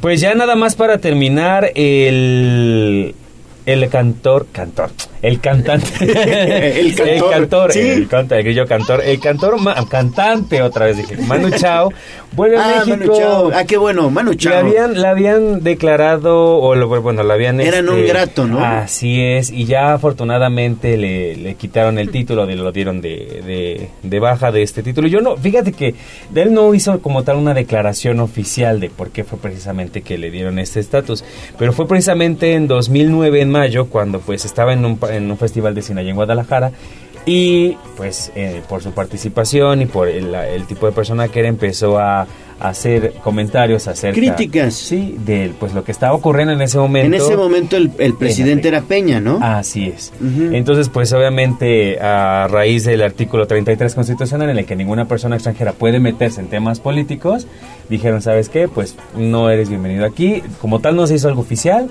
él tampoco lo hizo oficial, pero bueno, ya sabes, ¿no? Los rumores corren.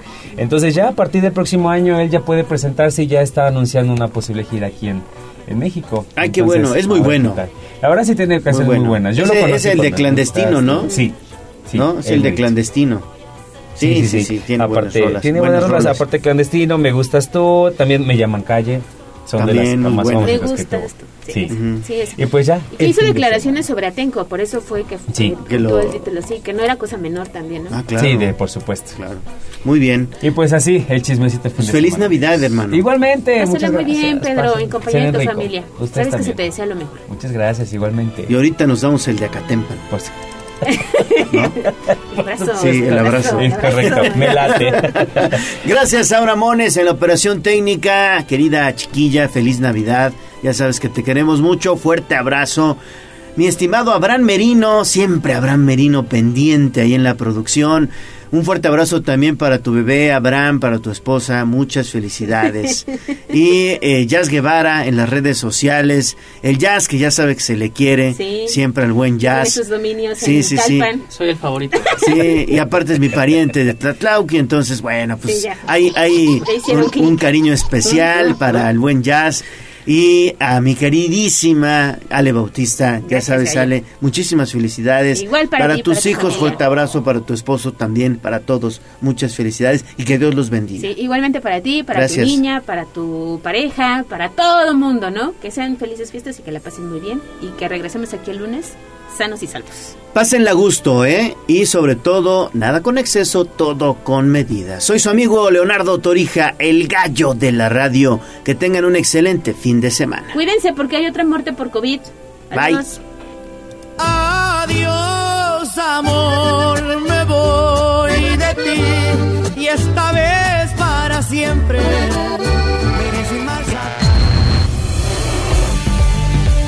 Aquí terminamos. Tribuna Matutina